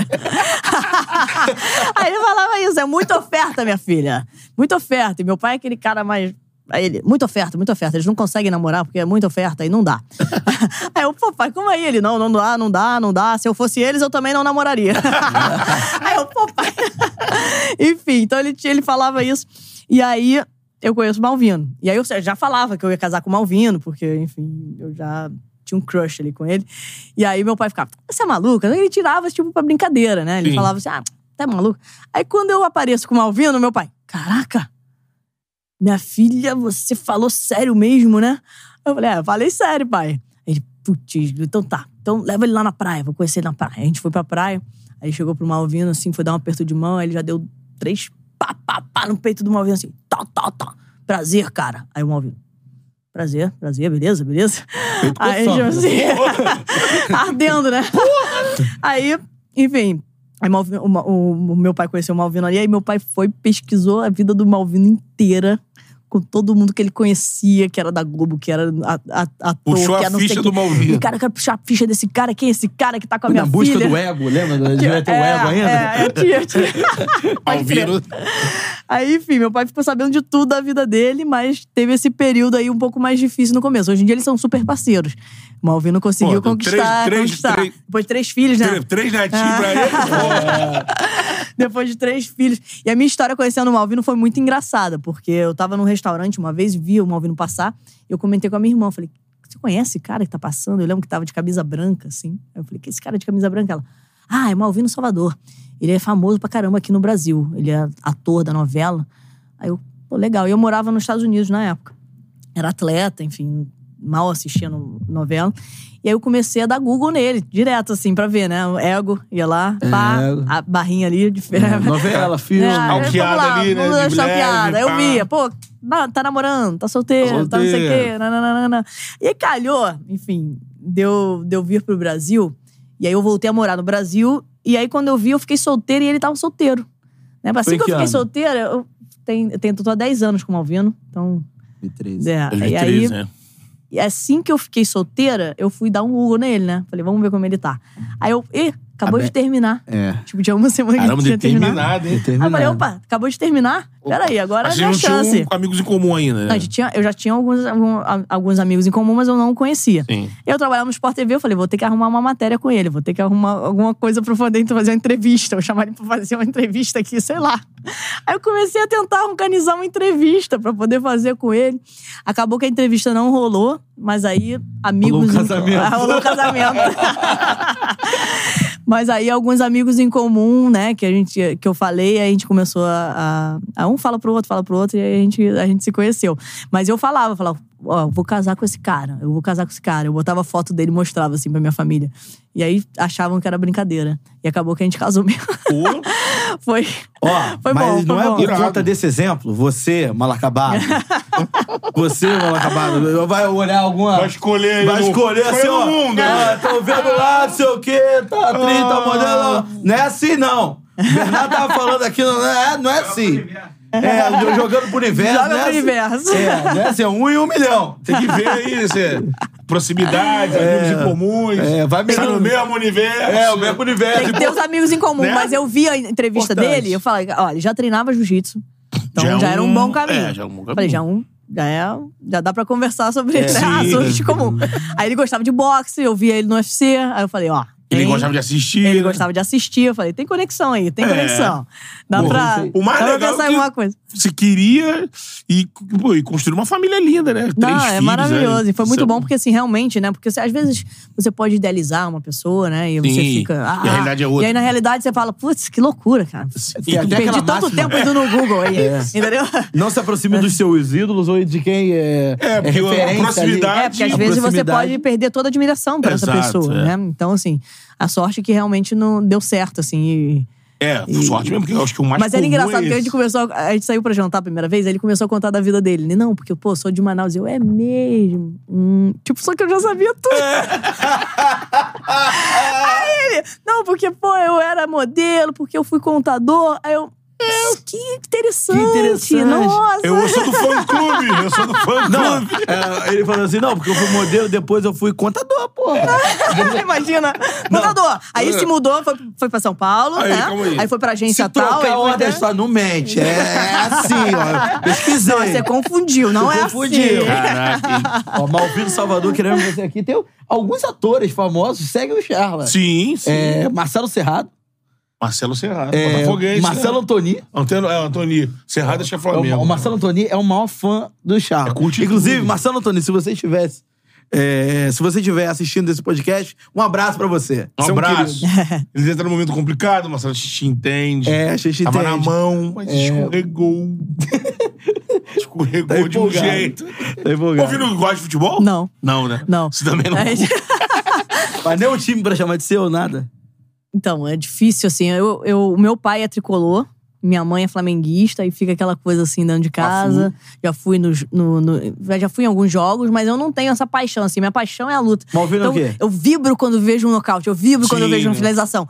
E quando eu vejo um gol, pra mim não é tanto assim, né? Não, não, me, não, não me toca Te bate, tanto. né? É. Mas a minha filha tá gostando. Minha filha, ela quer ir pro jogo, ela, ela é tricolor. E aí agora o Fluminense ganhou, ela fica com Ah. a camisa. E ela tem nove anos. Eu nem sei da onde que ela tirou essa paixão toda, mas ela vibra, ela vai, grita. Eu falei, tá bom, legal. Então, É, surgiu Ela- da melhor forma, nata da pessoa. que É, aí, né? ela- ela aí segue é um ali, sentimento né? bem puro, né? O avô, a mãe, o pai que- exatamente, que, colocou, ali né? em Isso aí. cima, né? Então ela, ela, ela, ela escolheu aí o Fluminense. Kira Grace esteve conosco no Pô. Charla. Vem cá, só- eu tenho uma Sensacional. pergunta aqui. Vocês vão botando assim no ar, tem hora pra entrar ou não? Entra a hora que o convidado chegar e bota? Normalmente a hora pra entrar é atrasada, mas Ah, hoje... entendi. Não, porque a gente chegou aqui, ninguém me falou de horário. Assim, ah, Não, entra no ar tal hora. é. Você falou, tô ao vivo. Eu falei, ué, tá ao vivo. Tá ao vivo. É, tipo a hora que chegou mesmo. É, a, Chega gente e marca, a gente marca um, era Entendi. uma hora, mas teve problema Ah, no trânsito. entendi. mas- Ó, aí já- já avisei pra eles antes, aí eles já mudam ali na. Ó, galera, vai começar mais, um pouquinho mais Ah, tarde. É, entendi. desde que a gente começou ao vivo, acho que o único que a gente começou na hora foi o Marcelo. É. O Marcelo lateral do Fluminense, que foi agora, Deve ter recente. tido um ou outro, mas a minoria. É, a minoria. Entendi. a Então tem um minoria. horário A brasileiro. enorme minoria. Roda o horário Enorme brasileiro. minoria. Eu, na, na TV lá, a gente não podia che- chegar atrasado de jeito nenhum. Ah, E eu sou um pouco atrasada. E aí era um pânico. Aí eu marcava assim, tinha que entrar meio-dia. Eu falava assim, cara, eu tenho que entrar 11 horas da manhã pra eu poder ter esse Essa é tempo. a hora de guerra, Eu botava hein? no meu, no meu horário 11 da manhã pra eu poder não, não, não, não entrar errado. Ah, tem uma última pergunta que o Bernardo perguntou. E as filhas dela lutam? Lutam todas. É, eu tenho três filhas e uma enteada, né? A minha enteada, ela é a única que pratica esporadicamente, porque ela mora em Brasília, não mora no Rio com a gente, mas quando ela tá aqui ela faz, e todos os meus filhos praticam. Minha filha é faixa amarela, a Aira tem nove anos, minha filha de sete é faixa cinza, e o meu filho é faixa branca. E ele odeia ser faixa branca, tem dois anos, mas ele fala que ele não é faixa branca. Mamãe, não sou faixa branca, sou faixa preta. Aí eu, filho, tem dois anos de idade, bota a faixa branca aqui. Ele, não, não, eu quero a faixa igual a sua. Ó, pra, pra quem quiser se matricular na, na academia, pode ficar à então vontade, vamos lá. mexendo, tá liberado. Merchan liberado. Pessoal, olha só. Se você quer aprender jiu-jitsu, né, como qualidade de vida, né, para você, como hobby, a Grace Core é o seu lugar. Se você quer aprender para competir, a Grace Core é o seu lugar. Porque lá a gente consegue individualmente planejar o seu caminho rumo à faixa preta. Então entra lá no site gracecore.com.br e marque uma aula. Valeu! É isso aí, é hora dos Clames, o reclames. Charla. Aqui. Vamos mandar pra casa da Kira, né? Vamos mandar... Não tem problema, pode mandar. Tem essa lá. dieta Grace aí, mas mas como é tem que é equilíbrio, né? que você, Equilíbrio. você Equilíbrio. pedir? é, Tem sem glúten? Que é mais... é, Pizza, não, não sei se tem pizza de couve-flor, não tem. Não, tem, tem abobrinha. É, Lembra? zucchini, né? Zucchini. Zucchini. Pizza de abobrinha. Mas aí a massa. É. Não sei se tem sem glúten, é boa pergunta, né? É boa pergunta. Isso aí, tá sabendo legal. Estamos Eu nunca ouvi falar disso. Eu acho que não tem. Tem quanto tempo de parceria com a forneria? Três anos. Isso aí, é pouco, é recente. Forneria Original, a melhor pizza que você pode pedir, cupom CHARLA10, franquias espalhadas por todo o país. Melhor pizza que você pode pedir, ainda mais que hoje é dia de Campeonato Brasileiro, certo? Sim. Vários jogos. E é bom você assistir, né? Pô, você tem. Comendo na forneria. Exatamente. Mas aí, pô. por exemplo, se você for vascaíno ou corintiano, é, jogaram ontem. Sim. Pra você dar um molho nos jogos que você faz. Aí, irmão, aqui, ó. Do gancho, né? Tem que KTO, né, irmão? KTO Que é. aí a- você vai fazer ali. Você já tá cabeça. O Corinthians não tá bem. Já, já dá Praticamente livre, então ele fala assim, pô, tem vários jogos hoje, calma aí. Aí você vai Mas brincar. uma mesmo. fezinha no São Paulo hoje pro torcedor do Vasco é bom, né? É. Bahia e exatamente. São Paulo, Bahia se ganhar ultrapassa o Vasco, fezinha no Fluminense também. Tem Santos e Fluminense. Exato, mas Vila. tem Flamengo e Galo. Tem Flamengo e Galo. Se Aí você- o palmeirense que é louco, interessado nesse resultado. É isso aí. E o rubro-negro e o torcedor do Galo olhando também pra América e Palmeiras também. né? Exatamente. KTO é a casa de apostas que patrocina o Charla Podcast, nossa parceira aqui. Cupom Charla, 20% de bônus no primeiro depósito. Aí. O QR Code tá circulando por ali. É, tô, vou mandar as odds, odds interessantes pros jogos de hoje. Ah. Santos e Fluminense pagando 2,16 pro Santos. Jogo na Vila. 3,25 pro empate e 3,50 para o Fluminense. Boa odd pro Santos aí, de vitória. É. A gente não faz saber perto do jogo, mas parece que o Fluminense vai com um time, não é o seu time É, misto. principal. O time misto, então assim, uma odd boa pro Santos em casa, hein? Flamengo e Galo. Flamengo e Galo no Maracanã, jogo às sete e meia da noite. É, Vai Flamengo pagando travar isso aí, hein? 1,83. Vai travar. Sete e meia né, no Maracanã, amigo. Vai travar. Um amigo meu vai. É, 3,50 no empate Vitória do Flamengo quanto? e 1,8 1,83. Vitória do Flamengo. Isso. 3,50 pro empate e 4,50 pro Galo. Pagando O alto. pra melhor time do, hein? turno, né? É. Isso aí, Bahia e São Paulo, 2,22 pro Bahia, 3,14 pro empate e 3,50 pro São Paulo. O Vou empate aqui. é bom aí. O São Paulo empatou com, com o Cuiabá em casa. Ó, o São Paulo, São Paulo o, o- o Bahia tem um- uma gana maior, mas o São Paulo também não pode sair perdendo, não. Curitiba e Botafogo. 4,33 pro Curitiba. Já rebaixado. Jogando lá no Alto da Glória. Isso aí. Sem público, né? Sem público, né? É, né? É, mas. É, vamos ver. 3,60 pro empate, a gente não sabe se vai ter público. 1,83 para o Botafogo. Bom, hein? Empate 3,60. É bom pro Botafogo, mas é um. É péssimo pro Botafogo. Mas assim, pensando no estado anímico do fogão, né? E o Curitiba jogando livre, leve e solto. Agora eu quero ver o Beto Júnior. Palmeiras e América Mineiro. Pode. 1,18 para o Palmeiras, 7,50 pro empate e 13 pro América Mineiro.